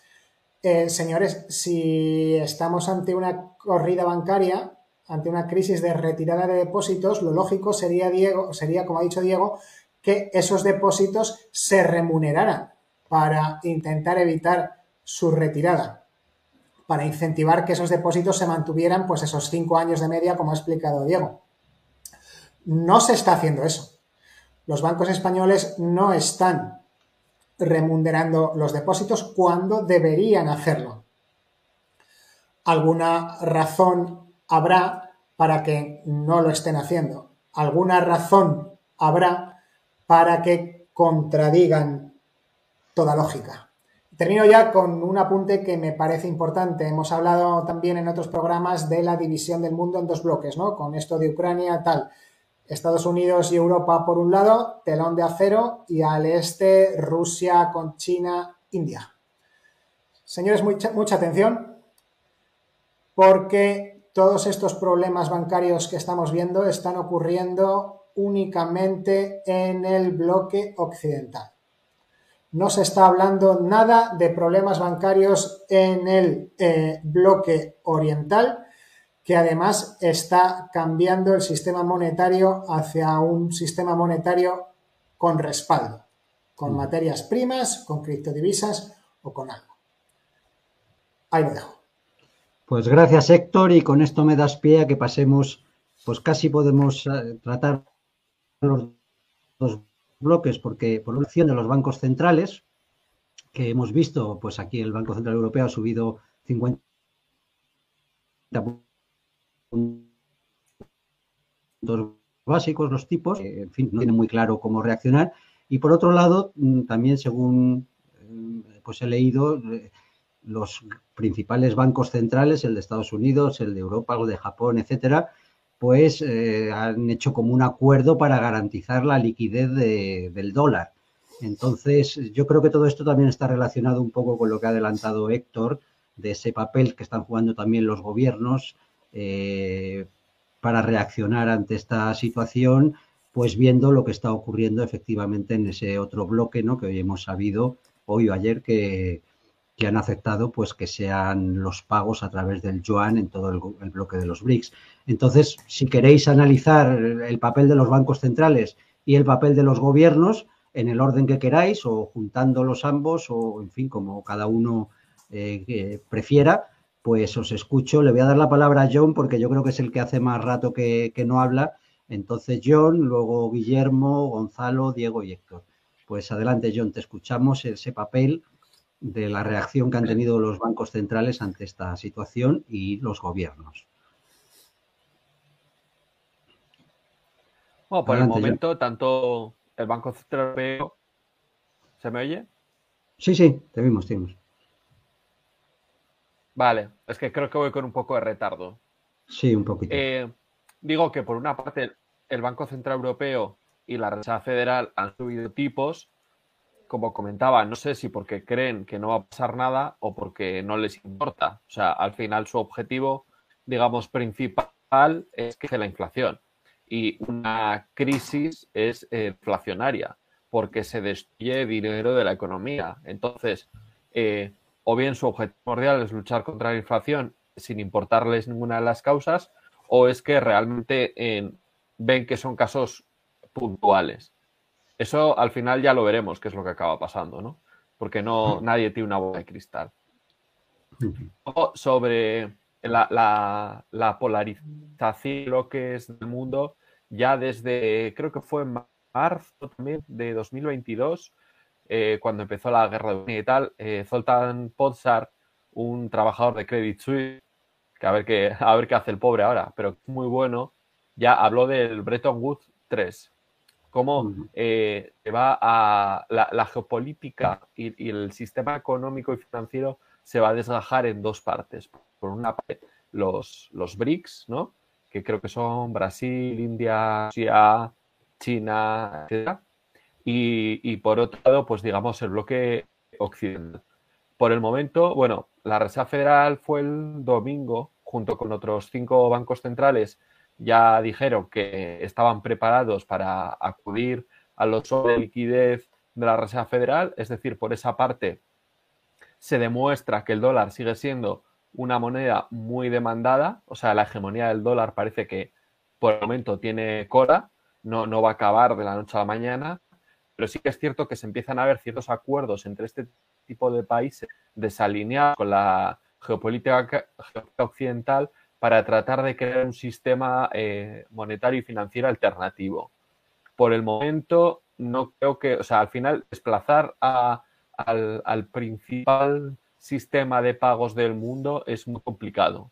Porque si un país de, si una empresa japonesa y otra brasileña tienen que hacer cualquier tipo de intercambio, o sea, de comprar de bienes, materiales, etcétera, lo hacen en dólares, no lo hacen ni en yenes japoneses ni en moneda brasileña. Entonces me parece muy complicado, pero sí que es cierto que se ve eh, esos movimientos geopolíticos por parte del, bloque ético. Ya veremos cómo acaba. Pero bueno, es algo que se empieza ya a, oír hablar de este tema. Gracias, John. Si has terminado, pues le paso la palabra a Guillermo, a ver el que, ve de, esta reacción de los bancos centrales y de las medidas que están empezando a tomar los gobiernos para intentar no sé qué, no sé si solucionarlo o empeorar las cosas. Adelante, Guillermo. Pues nada, oye, la verdad es que no me gustaría estar ¿eh? en, el, pellejo de los bancos centrales ni de los políticos. Por suerte estoy seguro que no lo voy a estar nunca, ¿no? Pero tienen un, problema importante, ¿no? Yo a, final de diciembre de 2021, eh, bueno, pues escribí un artículo que lo estaba repasando ahora otra vez y decía un poco ese artículo, por ser muy breve, muy breve lo que decía es que había dos opciones. Una, eh, por resumir, era subir los tipos subir los tipos y para controlar la inflación. ¿eh? Digo que tenía, eh, de hecho, le llamé la, versión, la, variante omega, ¿eh? el final de todo. La variante omega iba, iba a ser, bueno, pues que tenías dos opciones, ¿no? Por un lado, una opción era subir tipos. Si lo que hago es subir, si lo que hago es subir tipos, bueno, pues puedo destruir la, economía, ¿no? Y la, aunque quiera controlar la inflación. Y por otro lado, la otra opción que tenía era no subir tipos, con lo cual lo que iba era a, provocar inflación, ¿no? Si no, subía tipos, no, no generaba una política monetaria restrictiva, bueno, pues, eh, pues iba, iba a, dejar que haya inflación, ¿no? Entonces, ¿Por qué comento esto? Bueno, pues porque realmente es lo que está pasando. Han empezado a subir tipos, han subido tipos demasiado rápidos. Pensar que subir tipos del 0 al 5 ¿eh? pues eh, en nada, pues me parece que es, muy rápido, ¿no? Más cuando sabemos que esos efectos no se notan en, el inicio. Yo recuerdo cuando estaba en la banca, bueno, pues eh, empiezan a subir los tipos y realmente hasta, por ejemplo, vamos a irnos, en aquel momento era el problema inmobiliario, ¿no? Pero bueno, a la gente no le empieza a afectar que las hipotecas han subido hasta que no le renuevan. Hasta que el año siguiente, cuando ha firmado la hipoteca, no le renuevan. ¿Qué es lo, las empresas no empiezan a ver los problemas eh, para financiar el descuento comercial, no empiezan a darse cuenta de los problemas que tienen financieros y, eh, hasta que no, pasa un año. Eh, entonces, lo que, lo que quiero transmitir un poco con, este tema es, en primer lugar, es posible que se hayan pasado de vuelta, aunque parezca raro, pero es posible. Y, fijaros que en el año 2007-2008 al final hubo, ya no solamente hubo deflación, me refiero en de caída de tipos, de, perdona, de precios. Hubo caída de, de precios, ¿no? Todo lo contrario, entonces por un lado, no sé hasta qué punto esa subida tan salvaje de, tipos y esa política monetaria restrictiva está provocando estos problemas de liquidez tan grandes, ¿no?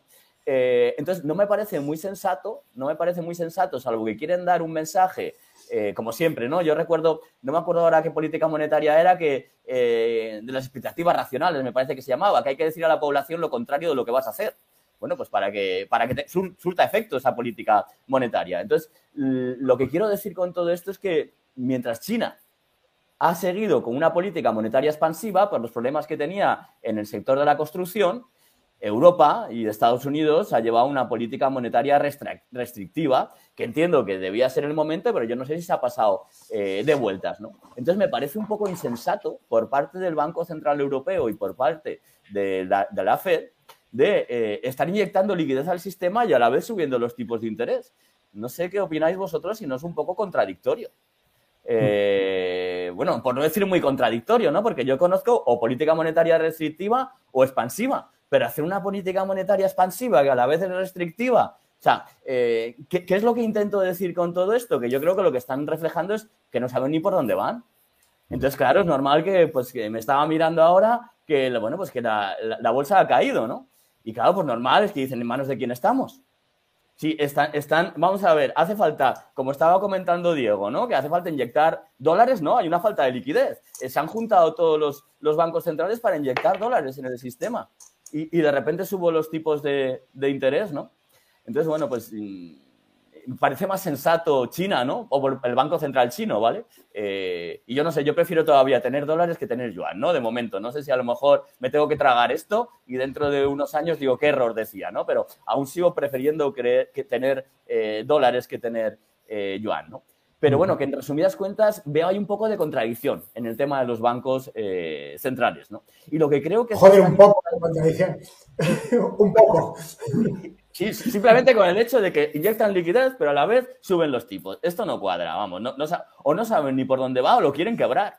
Entonces, eh, por, dejar ahí una... yo, yo, vamos a ver, yo dejé la banca porque entendí que estaba quebrada. Y dijo, esto no tiene futuro. Eh, ya, pues... Eh, no, no, viví, Héctor, esa época que dices, ¿eh? Yo entré en el año 96.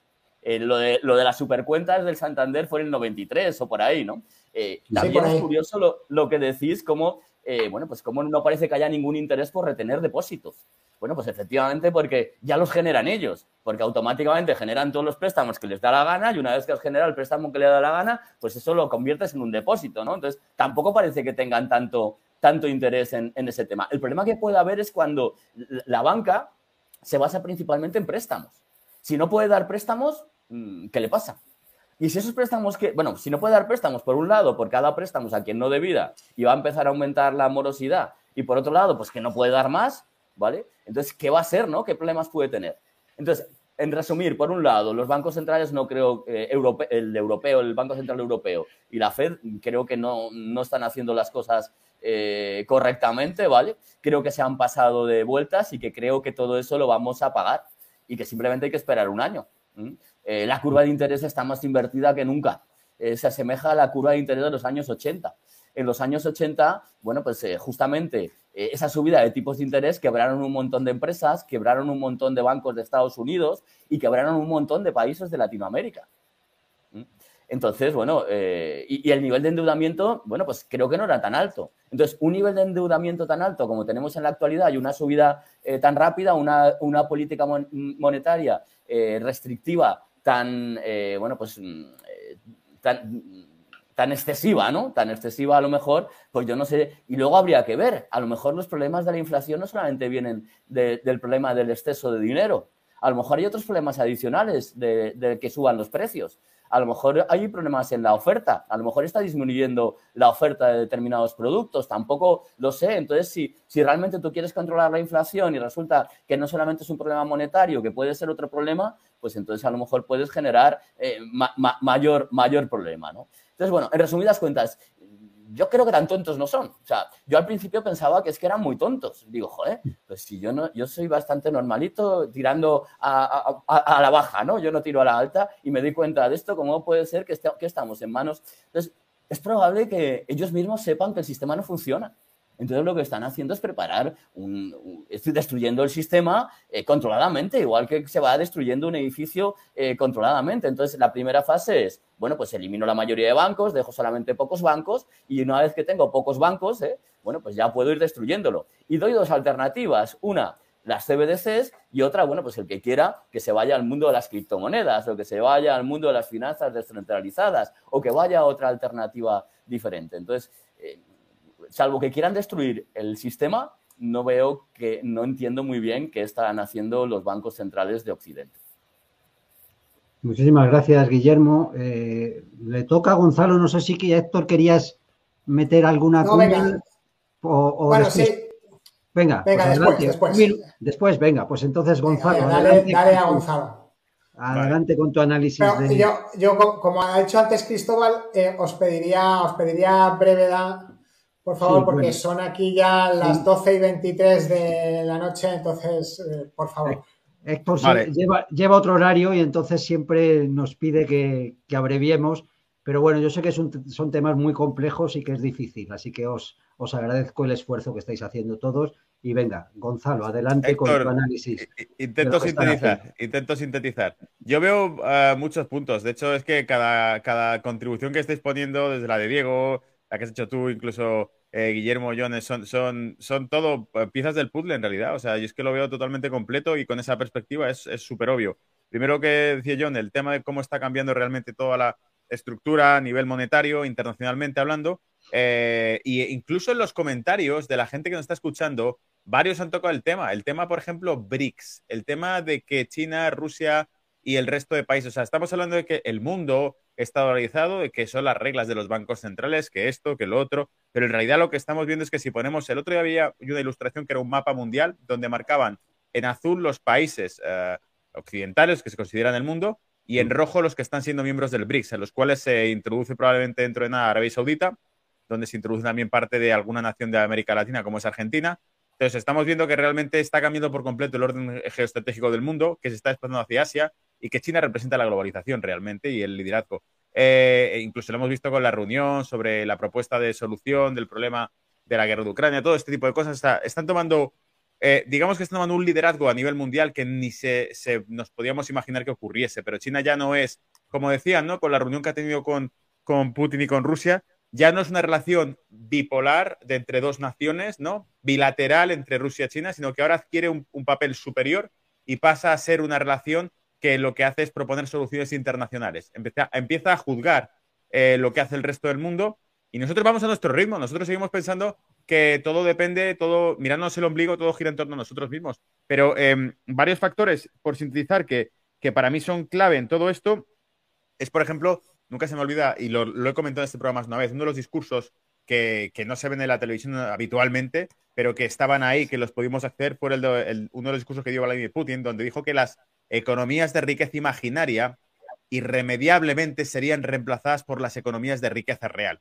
Y esto quiere decir que si el sistema monetario se va a pique, como parece que es así, su credibilidad, sus reglas se van rompiendo, se van resquebrajando, eh, al final ellos dicen, nosotros tenemos reservas de oro, porque llevamos 10 años comprándolas. Tenemos comida, tenemos energía. ¿Qué tenéis vosotros? Sois economías desindustrializadas y altamente endeudadas porque la economía francesa del año 2007-2008 tenía una deuda pública del cuarenta y pico por ciento del PIB y hoy, hoy está prácticamente del 100%. La española por encima del 100%, reduciéndolo, por, tratando de estar por debajo del, del 100%. La italiana es catastrófica. La estadounidense, terrorífica. La deuda pública, me refiero. Luego, economías altamente endeudadas y desindustrializadas, ¿con qué van a competir si se va a la el sistema monetario? Estos tienen oro, tienen energía y tienen comida, punto. Se acabó. O sea, por eso ese reemplazo inevitable. Porque eh, al fin y al cabo, una economía altamente endeudada, con un sistema de valores que se va resquebrajando también, porque lo estamos viendo que socialmente debatimos sobre chorradas y sobre con un nihilismo extremo en todos los temas, ¿vale? Eh, para quitar por completo toda la capa de estructura social mínima que tenga Occidente, porque son pasto, son pasto de lo que viene, que es eso, una economía donde elevas los tipos de interés, se come por completo, se recome por completo las economías altamente endeudadas. Luego, yo creo que esta es la deriva a la que nos lleva eh, ese orden mundial. Em, eso por un lado. Y luego me, hace gracia lo que comentó ahora Guillermo ahora. Oye, hasta donde yo es una política monetaria restrictiva consiste en reducir liquidez, consiste en subir tipos de interés, consiste en tratar de reducir la cantidad de dinero en circulación, pero al mismo tiempo crean una ventana de liquidez de 80.000 millones para crédito bancario y dices, ¿qué está haciendo? ¿Con una mano sube tipos de interés y con la otra regala billetes? Y el balance de la Reserva Federal, que supuestamente se estaba reduciendo, resulta que esos 80.000 millones que ponen sobre la mesa eh, eh, eran 230 y pico mil lo que aumentó el balance eh, y llevaban desde abril del año pasado hasta estas fechas en 600 y pico mil millones retirados del mercado. O sea, prácticamente una tercera parte de todo lo que habían conseguido reducir el balance lo han puesto en tan solo pocos días, menos de una semana, de nuevo en el balance por miedo a que se resquebraje el sistema bancario. Em, y cierro esto ya, Héctor, para que veas que trato de ser breve y sintético. Y te paso además una, pelota, te paso una pregunta para que la resuelvas tú, que eres un, un crack explicando ese tipo de cosas. Pregunta del millón. ¿Los bancos centrales tienen como propósito la estabilidad de precios y la estabilidad monetaria, que es lo que dicen los libros de economía, o están creados para proteger los negocios del sector financiero privado? Ahí te paso la palabra, Héctor. Pues vale, vamos. Héctor y luego Diego. Adelante, Héctor. Venga, vamos, vamos poco a poco sobre la, cuestión en la que más eh, se han centrado eh, tanto Guillermo como ahora Gonzalo es la dualidad que estamos viendo en el sistema, en el sistema financiero, ¿no? Por un lado tenemos inflación, hay que seguir una política monetaria contractiva, pero por otro lado tenemos los estados hiperendeudados y no solamente los estados hiperendeudados, sino que necesitan seguir eh, aumentando su deuda para poder seguir funcionando. Esto enlaza con la desindustrialización que decía Gonzalo.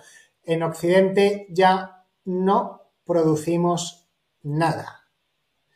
Lo hemos llenado de empresas zombies que no son rentables, que únicamente han sido rentables con dinero regalado a tipos cero.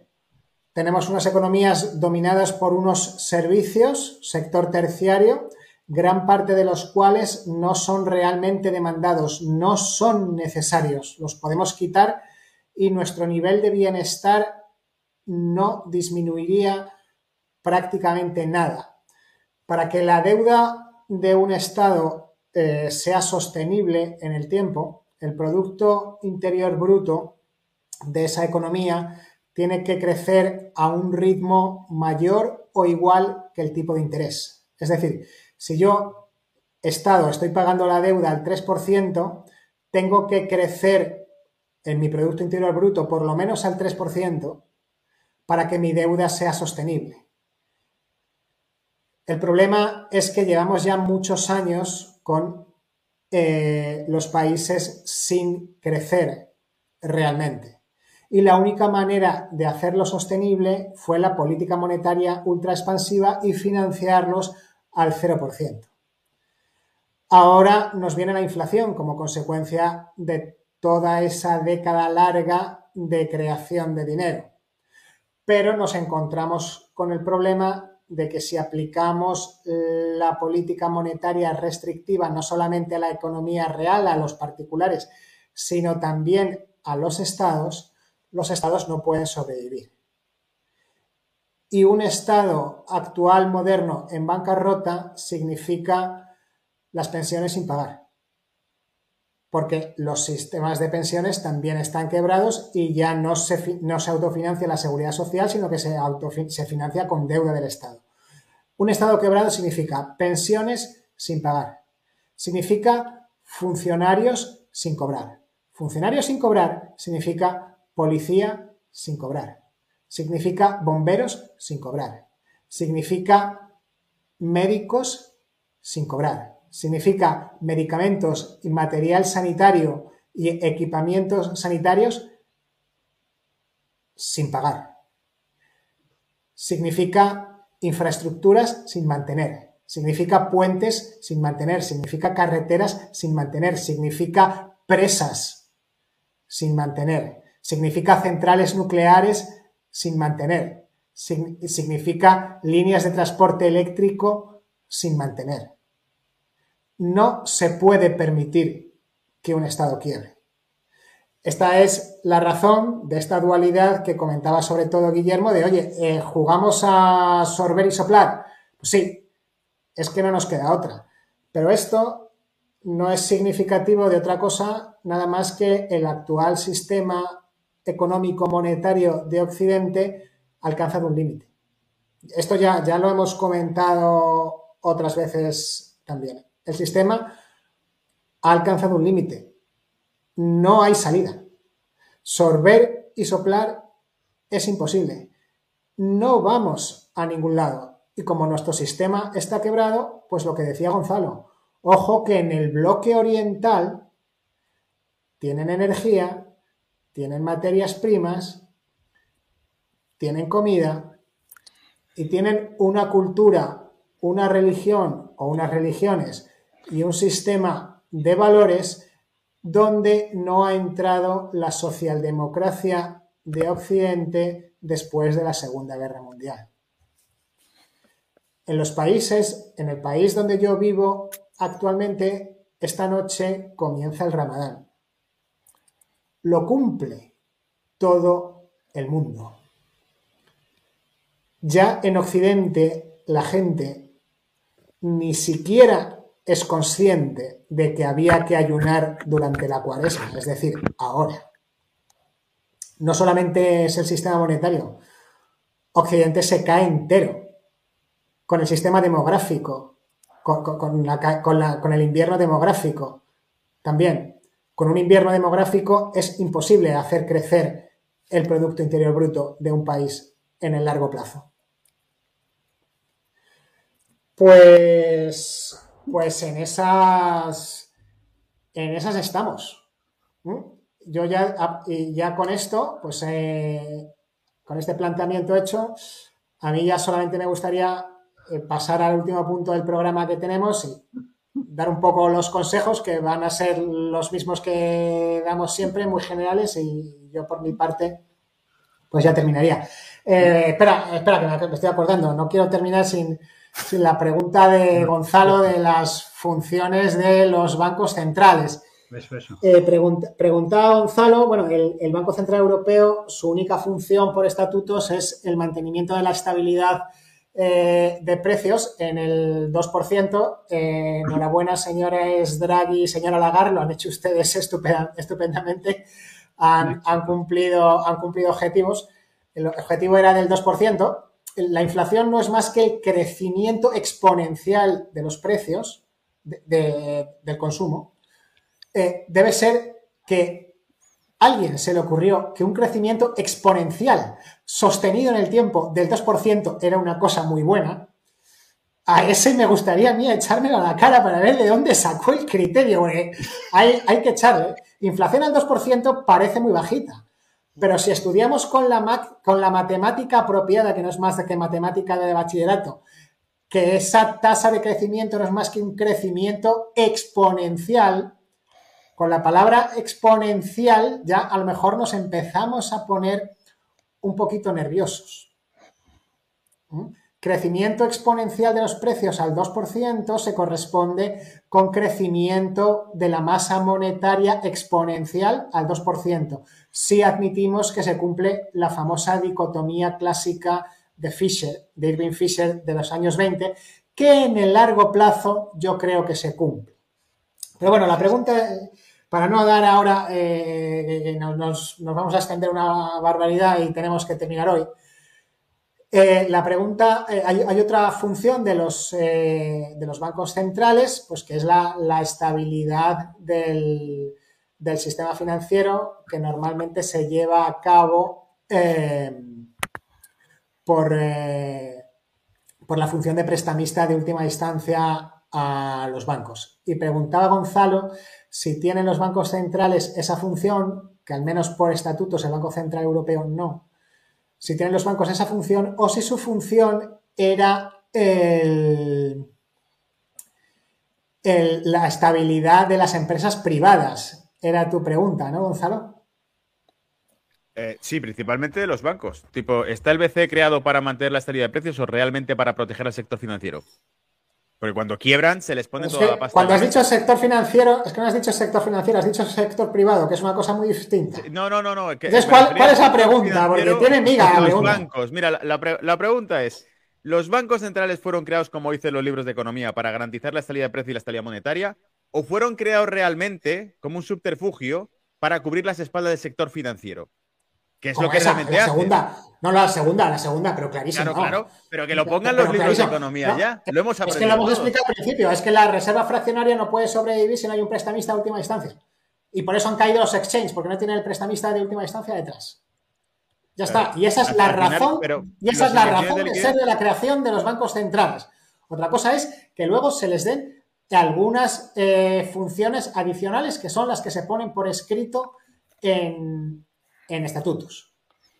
Para, para mí, lo que es un, o sea, lo que dicen que son, que es velar por la estabilidad de precios, es lo que dicen que son en los libros, y luego la realidad es que los bancos están al servicio del sector financiero para mutualizar cualquier tipo de pérdida y cargarla contra el ciudadano. Porque si se van a hacer rescates con inyecciones monstruosas de liquidez, entonces ¿para qué carajos te cobran cada vez más impuestos?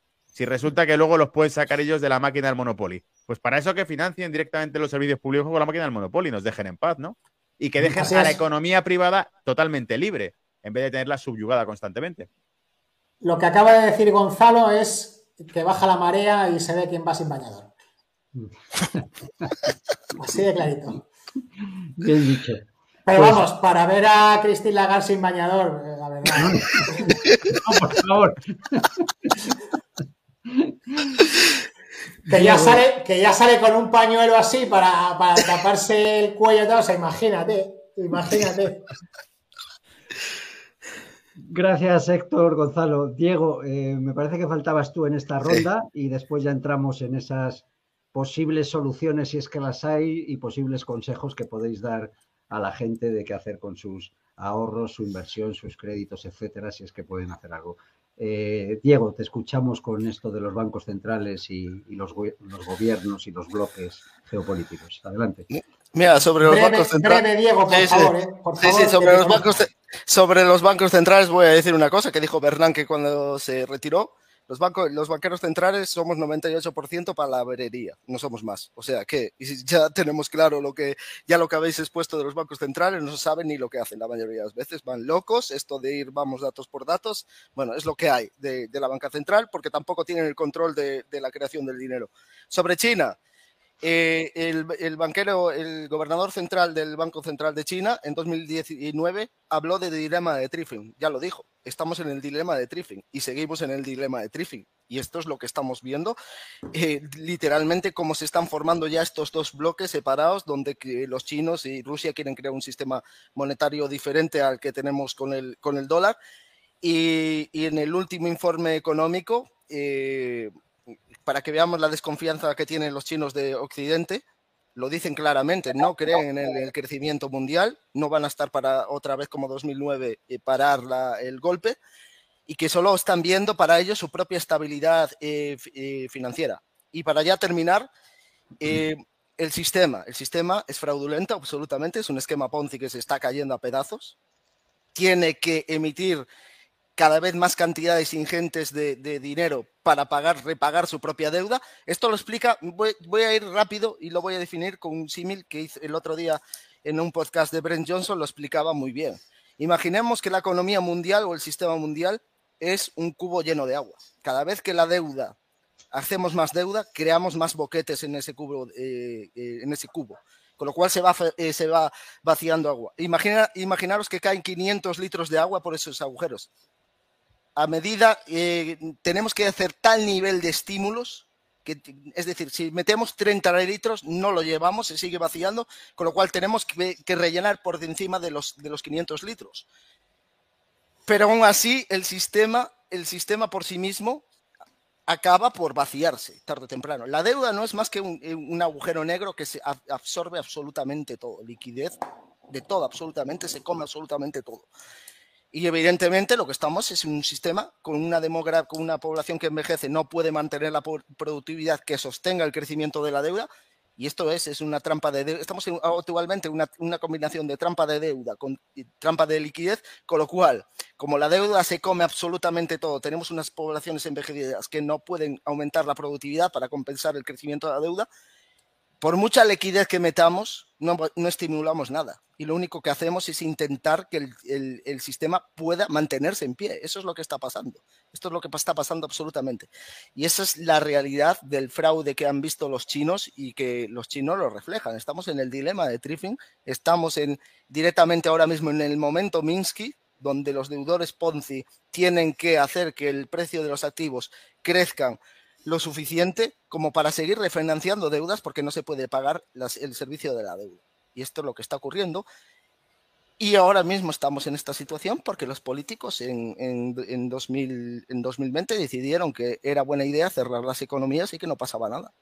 Se cargaron las, las cadenas de suministro, todo este mecanismo que permitía crecer con, con una inflación más o menos contenida, más que la deflación que estaba exportando China, se ha ido al garete y ahora tenemos un problema serio. Y, en Europa nos hemos decidido suicidar absolutamente. Y esto es lo que hay. Esto es absolutamente el colapso que los chinos y los rusos han visto claramente. Y esto, eh, esto a lo largo de la historia se ve que acaba con todo tipo de conflictos, desde sociales, ya lo estamos viendo en Francia con lo que está pasando, guerras, problemas, escasez. Y cuando la escasez viene, pues los precios suben, suben automáticamente y es lo que hemos visto. Y, lo que creo que yo desgraciadamente porque van a optar por la represión financiera, estos, estos absolutos irresponsables, vamos a ver eh, represión financiera que posiblemente se aplica con las divisas digitales de banca central, vamos a ver inflaciones disparadas, porque es la teoría monetaria moderna que se basa en el cartalismo, que habla de que el dinero es el medio de recaudación de impuestos de los gobiernos, o sea, ya tenemos claro a dónde vamos. Pues muchas gracias, Diego. Ahora sí que has estado conciso y, claro en, tu exposición. Y bueno, a ver, podemos seguir muchísimo tiempo, pero bueno, vamos a, a dejar que Héctor no se, no se acueste demasiado tarde allí, eh, en Abu Dhabi. Y entonces lo que sí, aunque ya lo habéis apuntado de algún modo, pues es las previsiones de qué va a ocurrir a partir de ahora. Y me gustaría también eh, preguntaros en concreto por la situación de, España y de la banca española, ¿no? Hacemos caso a la ministra que nuestra banca es la más fuerte, que esos suizos y americanos son unos flojuchos, pero nuestros bancos son poderosos y están garantizados, o, qué situación, o, creéis que vamos a ver quiebras de bancos importantes españoles. Y bueno, pues que me, nos contéis qué creéis que va a pasar, tanto si va a haber quitas de las deudas, si va a haber más inflación, si, va a haber una ya crisis brutal o una quiebra de todo el sistema eh, económico. Y bueno, pues lo que queráis sobre esto cada uno analizar. Mm, John, si te parece, si quieres empezar, pues te escuchamos.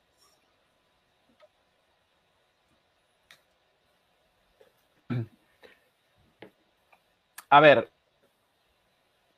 que te quiebre bancos no es nunca una buena y menos que te quiebre sistémico como Swiss. El problema en Estados Unidos es que, aunque el Silicon Valley Bank, el First Republic Bank, son bancos regionales y por ende, digamos, pequeños, que no son sistémicos, que no están interrelacionados con el resto de bancos mundiales, el, el, problema es que esto se acabe propagando a estos bancos que sí son sistémicos. Entonces, bueno, por el momento parece que en este caso está controlado, ya lo veremos si realmente lo está, pero de momento parece que sí. Y el caso de Credit Suisse es es más grave. Pero Mitsui tenía ya problemas, había estado metido en los eh, de blanqueo de capitales, de, espionaje, cosas por, el estilo, ya lleva tiempo cayendo y tal. Entonces me parece que es un, caso aislado en este sentido.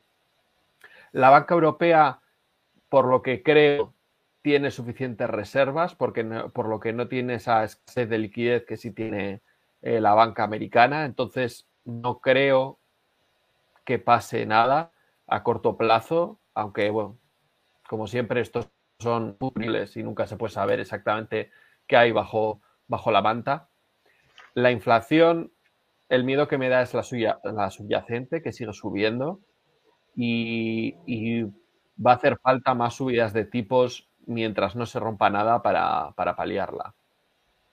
Y ya como un consejo, por así decirlo, a ver, no soy ni inversor ni asesor financiero, entonces, pero bueno, para la gente que tenga dinero en el banco y tenga miedo respecto a los pánicos bancarios en, España y en el resto de la Unión Europea, sea eh, el Fondo de Garantía de Depósitos asegura hasta 100.000 euros, luego todo el resto de dinero que sea fuera de 100.000 euros eh, está en peligro de, en el caso de una corrida bancaria. Las, las mejores inversiones en ese sentido son fondos monetarios, que estos sí que cuadran bien los plazos porque solo pueden invertir a un corto plazo y tú obtienes unas participaciones en estos fondos que los puedes eh, redimir en cualquier momento, por lo que tanto el activo como el pasivo a corto plazo. Y si no, otra opción, pues ya son eh, eh, activos reales como materias primas, commodities, etcétera. Muy bien, John, muchísimas gracias por esos consejos finales. Y, y, a continuación, pues si quieres, Guillermo, mm, ¿Cómo ves tú la situación de lo que va a pasar a partir de ahora?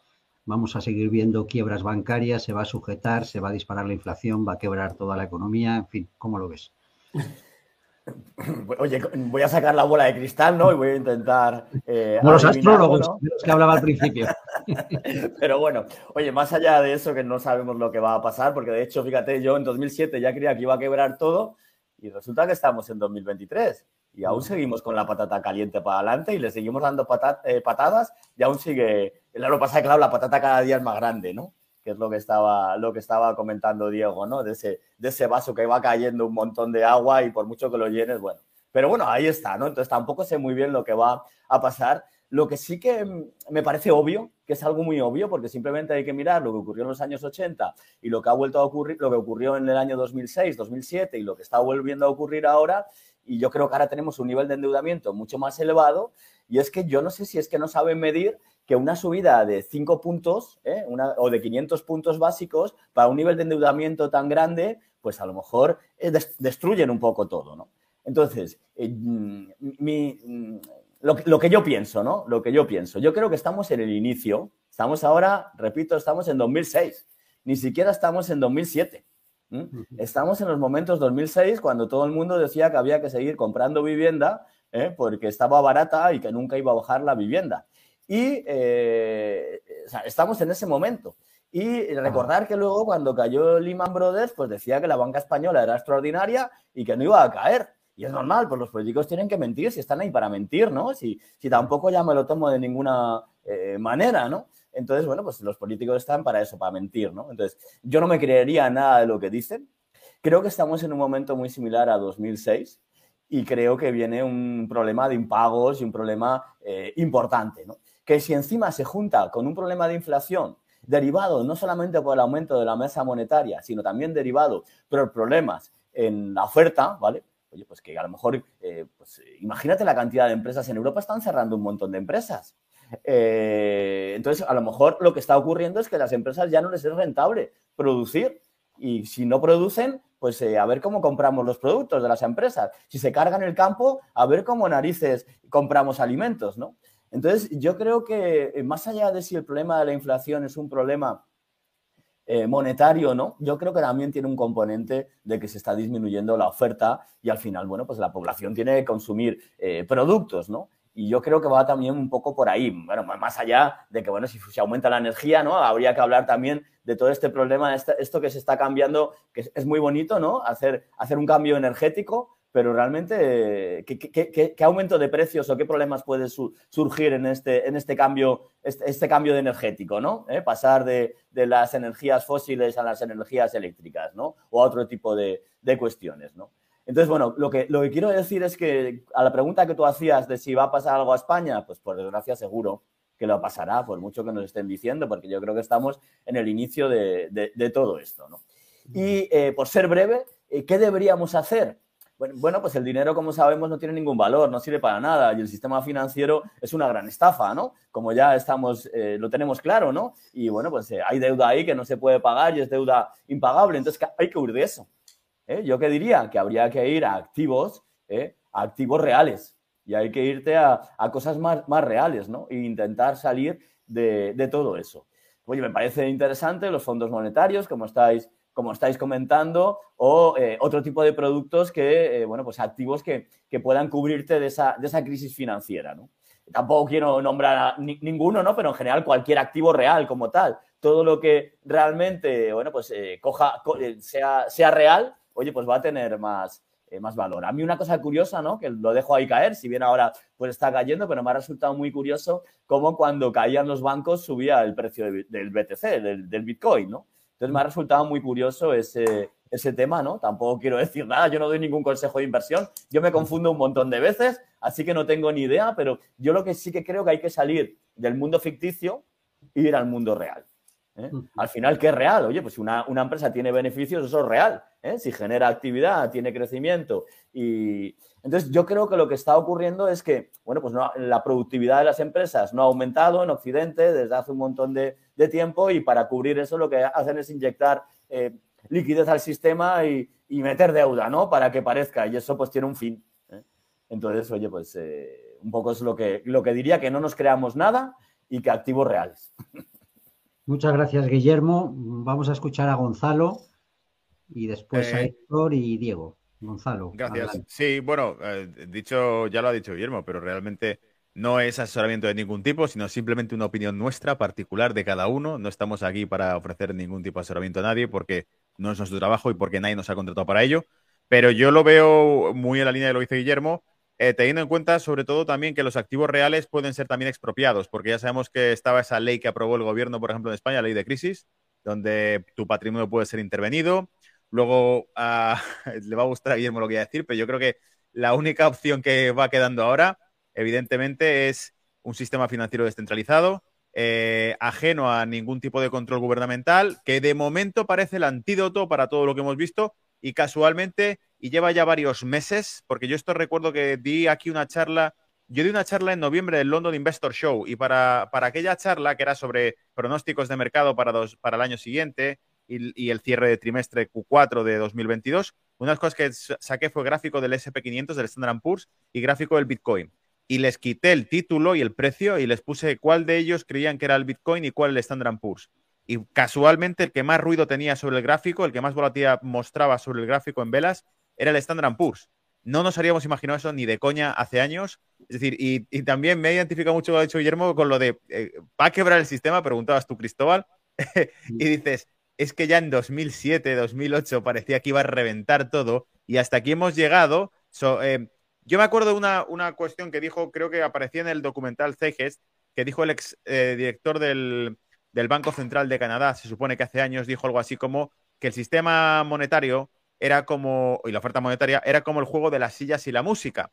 No pasa nada mientras la música siga sonando. Es decir, no hay subyacentes, no hay riqueza subyacente real, pero mientras la música siga sonando, mientras los billetes sigan circulando, la fiesta no termina.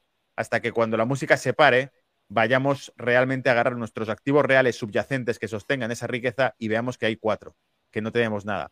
Entonces, bueno, básicamente, si eso fuese el caso, desgraciadamente, bajo las regulaciones eh, que vemos cada vez más interventivas, cada vez más a la torera, cada vez más improvisadas, eh, probablemente nuestro patrimonio no está seguro en, ese aspecto, excepto en aquellos activos que no pueden ser expropiados, que son activos pues tipo sistemas eh, blockchain descentralizados, bien establecidos y que nadie puede tener capacidad de quitártelos si están descentralizados realmente. O sea, un, un CEX, un, un exchange centralizado donde tengamos ahí nuestras, nuestros depósitos, evidentemente está trucado. O sea, como sueles decir en inglés, no yo kiss, no yo money, ¿no? Si tú no tienes a, si tiene alguien más el acceso a tu dinero, no es tu dinero.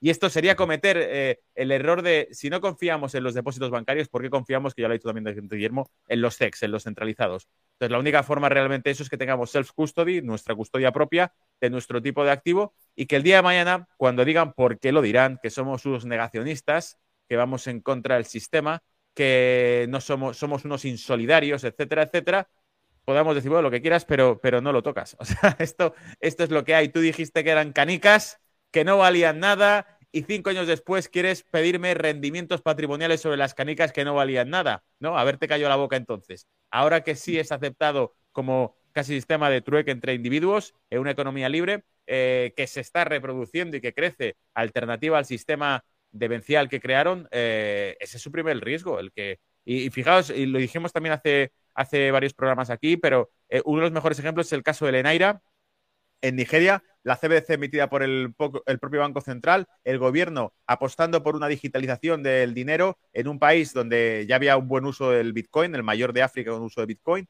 y que cuando al resto de la población que no, no conoce Bitcoin, no lo utiliza, la educan para que empiece a utilizar cripto wallets hechas con el CBDC del gobierno, con el CBDC del Banco Central, el Lenaira, al cabo de unos meses resulta que aquellos que han sido educados para utilizar una wallet digital y pagar en tiendas con esa wallet digital dicen, ¿sabes qué?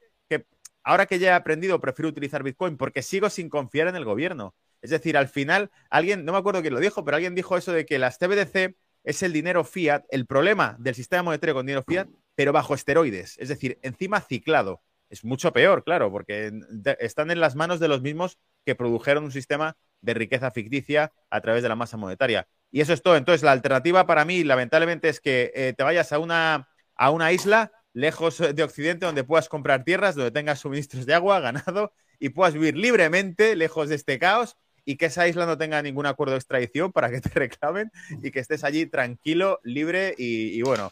Y si hace falta, pues alguna escopeta de caza para practicar caza de vez en cuando, por lo que pueda pasar.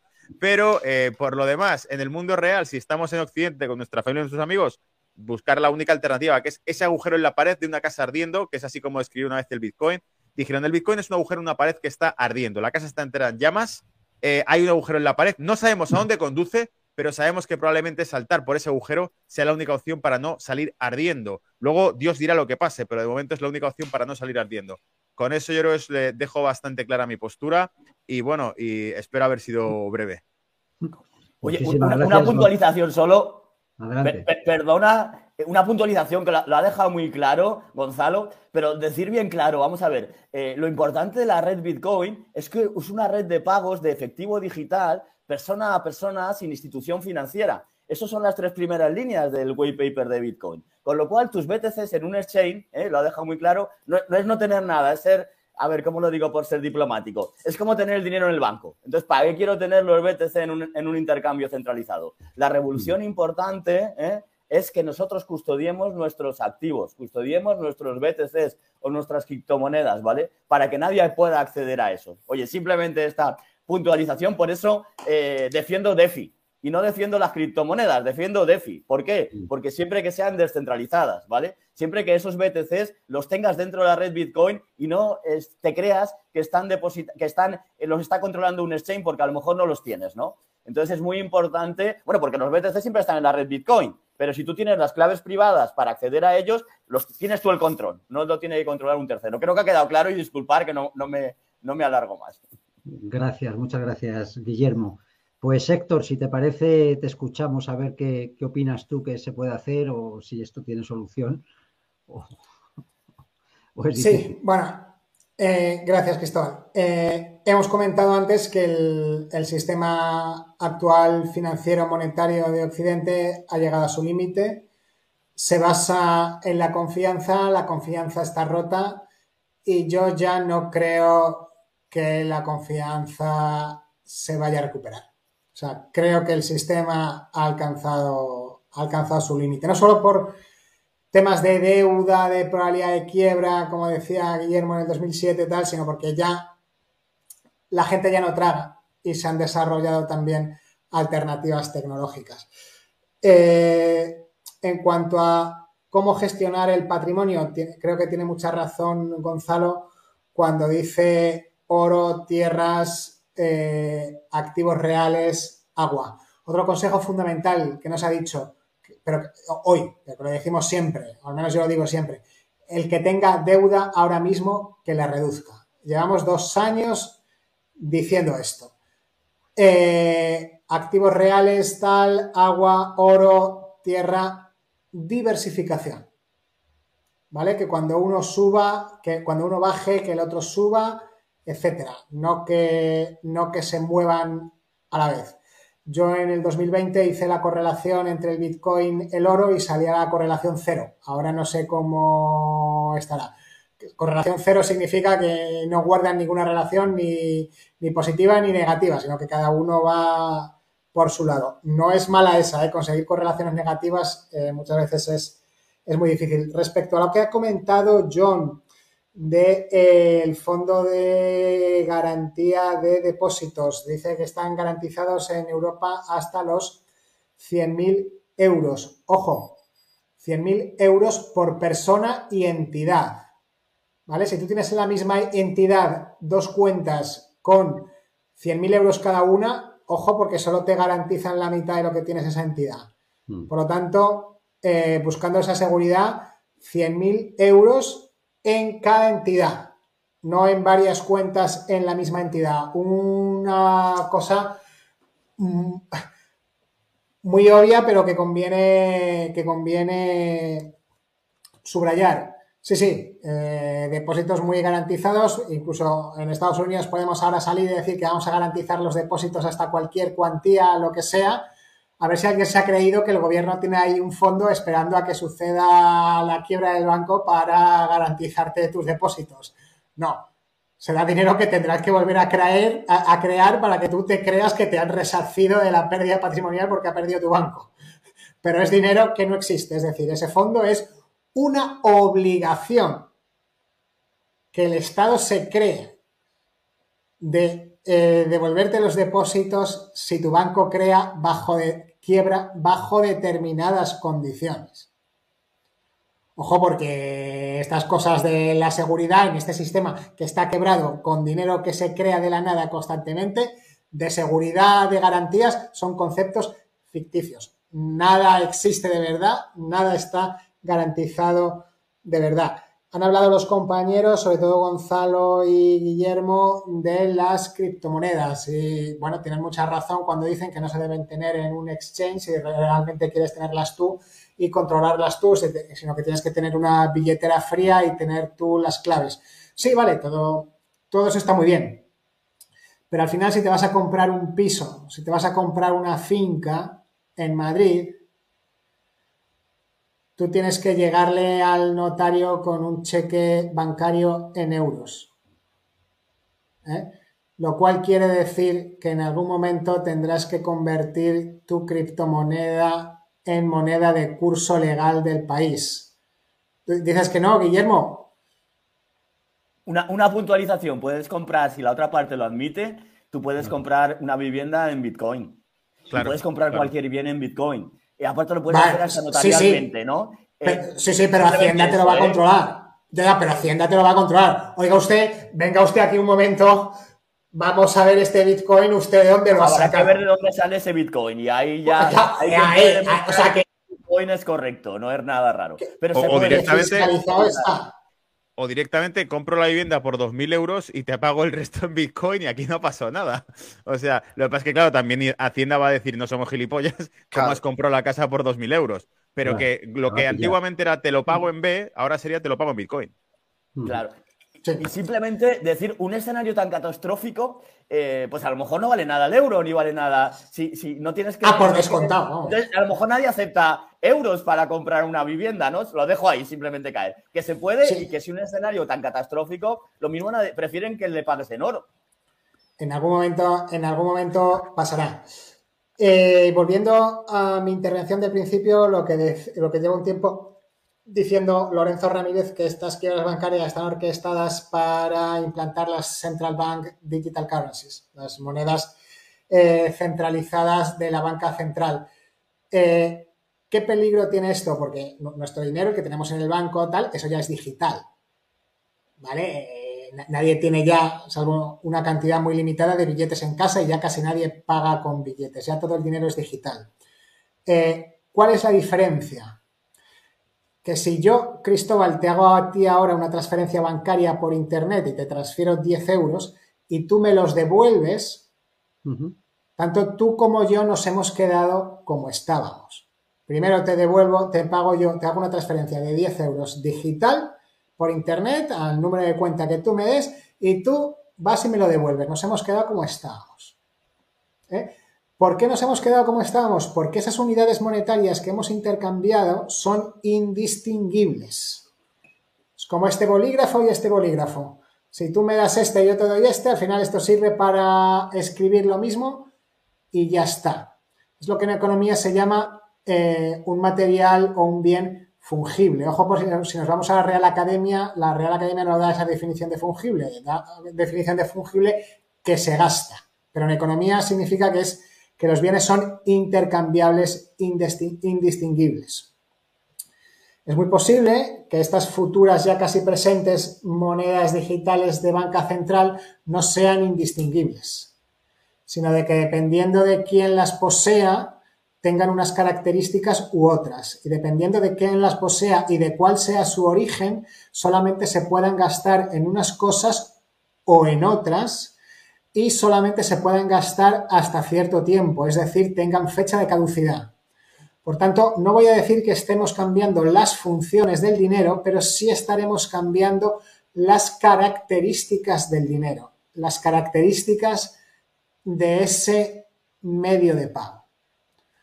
Por lo tanto, esto dará a los bancos centrales y, por tanto, a los gobiernos, no voy a entrar ahora en ese debate del, eh, nexo que he utilizado del por tanto, daría la posibilidad de controlar la economía y los ahorros, patrimonio y consumo de las personas mucho más que hasta ahora.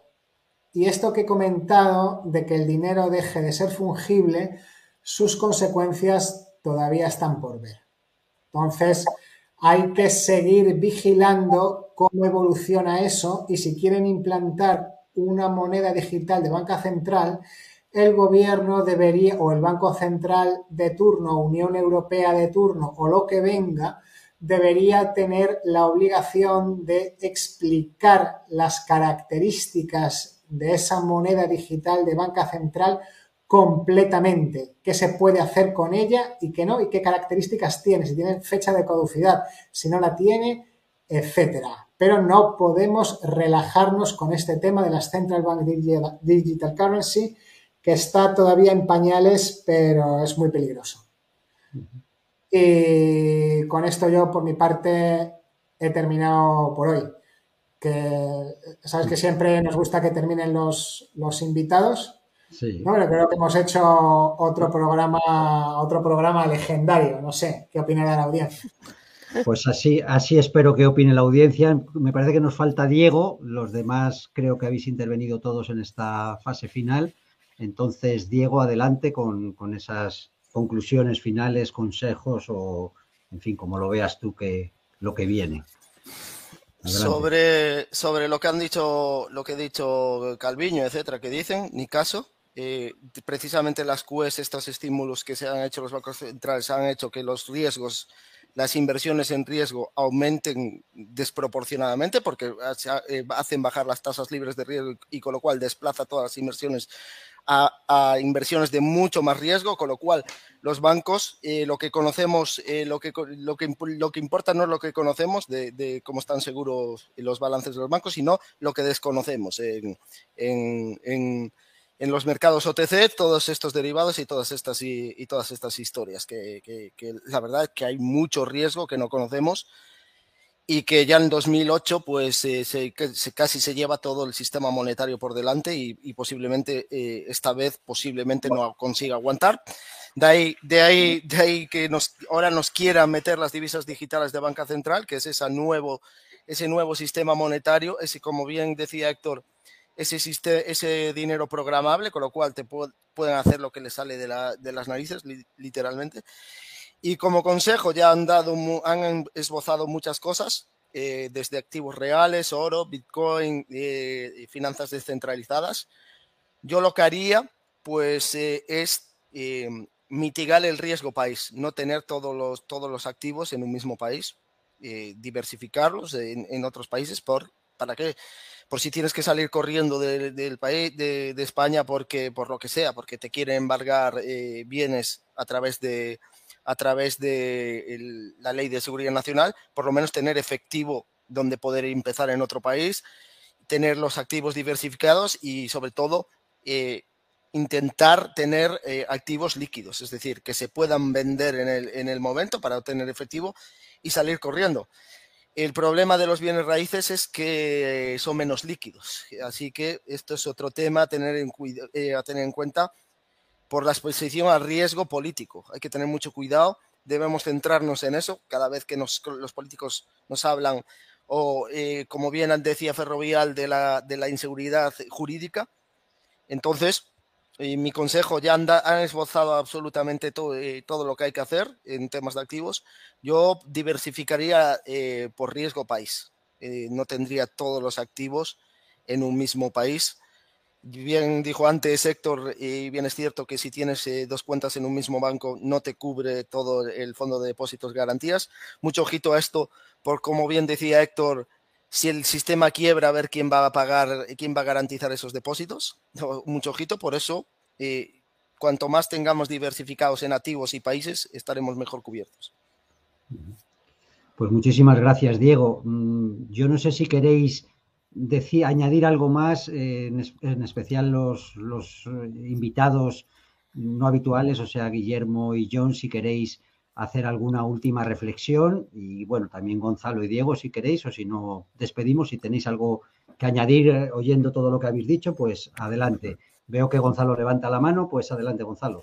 Sí, una cosa muy breve para dejar sobre todo a, Guille y a, John que puedan comentar lo, que deseen abiertamente. Simplemente una puntualización que comentaba Luis en el, en el chat que teníamos em, de, la audiencia que está siguiendo el programa. Comentaba ETF sobre agua, ETF sobre tierra, pero es un, error muy típico que, tenemos porque cuando hablamos de ETF siguen siendo fondos de inversión dentro del sistema financiero que siguen estando expuestos a lo mismo. Es decir, no sabemos si el subyacente sobre lo que estamos invirtiendo realmente lo poseen, qué tipo de títulos de propiedad tienen sobre él, y si en caso de un problema de insolvencias va a ocurrir esto, es como decimos, no, lo más seguro es tener dinero del banco. Pues si es que estamos hablando de que los bancos son insolventes. Si los bancos son insolventes, ¿qué no serán de insolventes los fondos de inversión que están con bancos custodios? Es decir, la gente, para que entienda esto, cuando invierte en un ETF, un ETF no es nada que no sea un banco. Es decir, tiene que tener un custodio que es el que guarda el dinero que el ETF, que el fondo de inversión va a invertir en activos de agua o de tierras, lo que sea. No, pero son activos tangibles. Ya, pero sigue siendo dinero fiat custodiado por un banco dentro del sistema financiero, que en caso de que haya un, riesgo crediticio, un riesgo de liquidez como el que se ha producido ahora, haría realmente que tú no veas ni el agua, ni las tierras, ni siquiera tu dinero. Por eso hay que tener mucho cuidado con eso, ¿vale? Gracias, Gonzalo, por esa aclaración a, algo que comentaba algún espectador.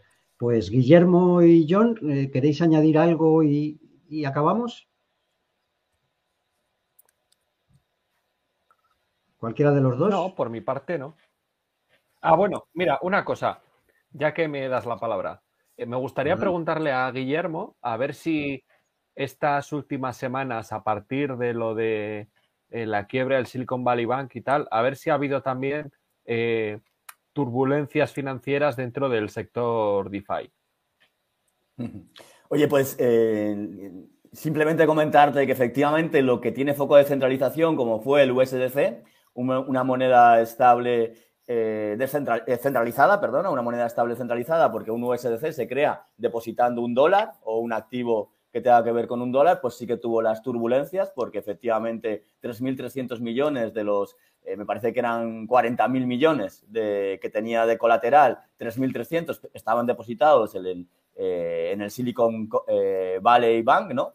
Entonces ahí sí, pero una cosa muy curiosa y es que a partir del 8 de marzo y bueno, yo mm, bueno, mm, utilizo una especie de herramienta, ¿no? Que en base a la evolución de los indicadores macroeconómicos y los indicadores cripto, eh, bueno, pues eh, me da un, bueno, me sirve de orientación para ver hacia dónde puede tirar el, mercado y justo desde el 8 de marzo, ¿eh? justo cuando ocurre lo de Silicon Valley, lo que ha habido es un punto de inflexión.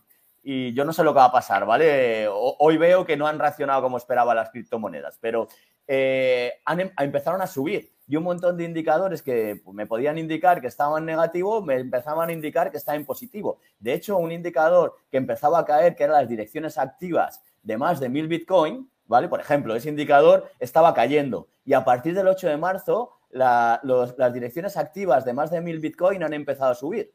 Tampoco mucho, ¿vale? Ligeramente. Y las direcciones activas de Bitcoin, ¿eh? Eh, no de más de 1000 Bitcoin, de cualquiera, también a partir del 8 de marzo, que parecía que estaban eh, bajando un poco, a partir del 8 de marzo han tenido un repunte, ¿no? Entonces, desde el 8 de marzo ha habido algo positivo en, en, en en concreto, en Bitcoin, y, el ecosistema de las finanzas descentralizadas, bueno, pues ha crecido. Había perdido la capitalización de, mercado de, creo que era de un millón de millones, ¿no? De, y, la, ha superado, ¿no? Entonces, ha, mejorado, ¿vale? Ahora, esto no significa lo que va a pasar. Yo creo que si no hay alternativa al sistema financiero, porque no la hay, pues a lo mejor te, agarras a un clavo ardiendo cuando ves, eh, aunque todo esto esté muy en pañales, ¿no? Esto está muy en pañales, pero a lo mejor te, agarras a un clavo ardiendo porque entre una CBDC y un BTC o, una eh, mm, criptomonedas que hay de todas, ¿no? De todo tipo, pero bueno, yo creo que puede ser eh, un lugar refugio, ¿no? Aunque realmente quitando Bitcoin, el resto de criptomonedas se puede asemejar más al Nasdaq, ¿no? Podríamos decir que son valores tecnológicos. Entonces, bueno, pues tampoco. Y luego que dentro hay, muchísimas cosas. se le llama criptomonedas a todo. Entonces habrá que ver qué tipo de criptomoneda es, ¿no? Porque hay demasiadas y la mayoría, pues hay que salir corriendo de ellas. Muchísimas gracias. Pues no sé si hay algún... Diego también quiere decir algo. Adelante, Solo una cosa más para puntualizar de, si la cosa se va a poner eh, peor. Eh, solo voy a hacer un comentario. Solo hay que ver los adelantos de los bancos hipotecarios, cómo se están disparando y ya está a niveles, el último dato, en dos semanas han tenido que hacer, eh, o van a tener que hacer de adelantos lo que, lo que han hecho nueve meses a bancos, a bancos regionales. La cosa está muy mal, está absolutamente mal. Esto solo es la calma antes de una segunda tormenta. Se están eh, con este adelanto de, de, creo que eran 400 mil 400 mil millones eh, va a sobrepasar el máximo que se hizo durante, eh, durante el 2008 con las, con las hipotecas subprime de los bancos regionales que tuvieron que solicitar adelantos.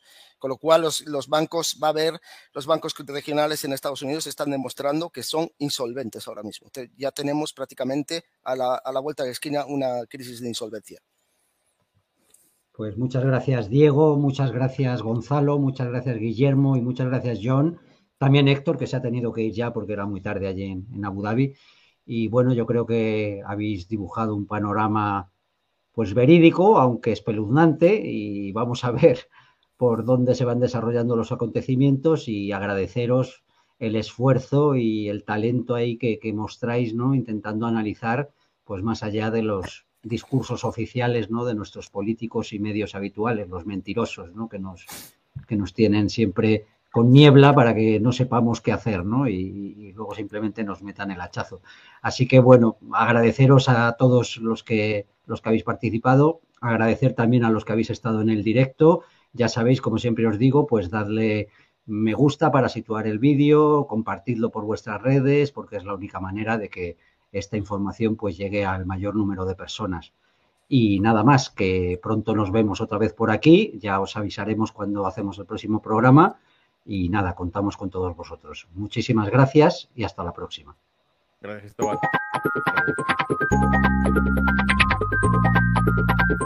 Gracias.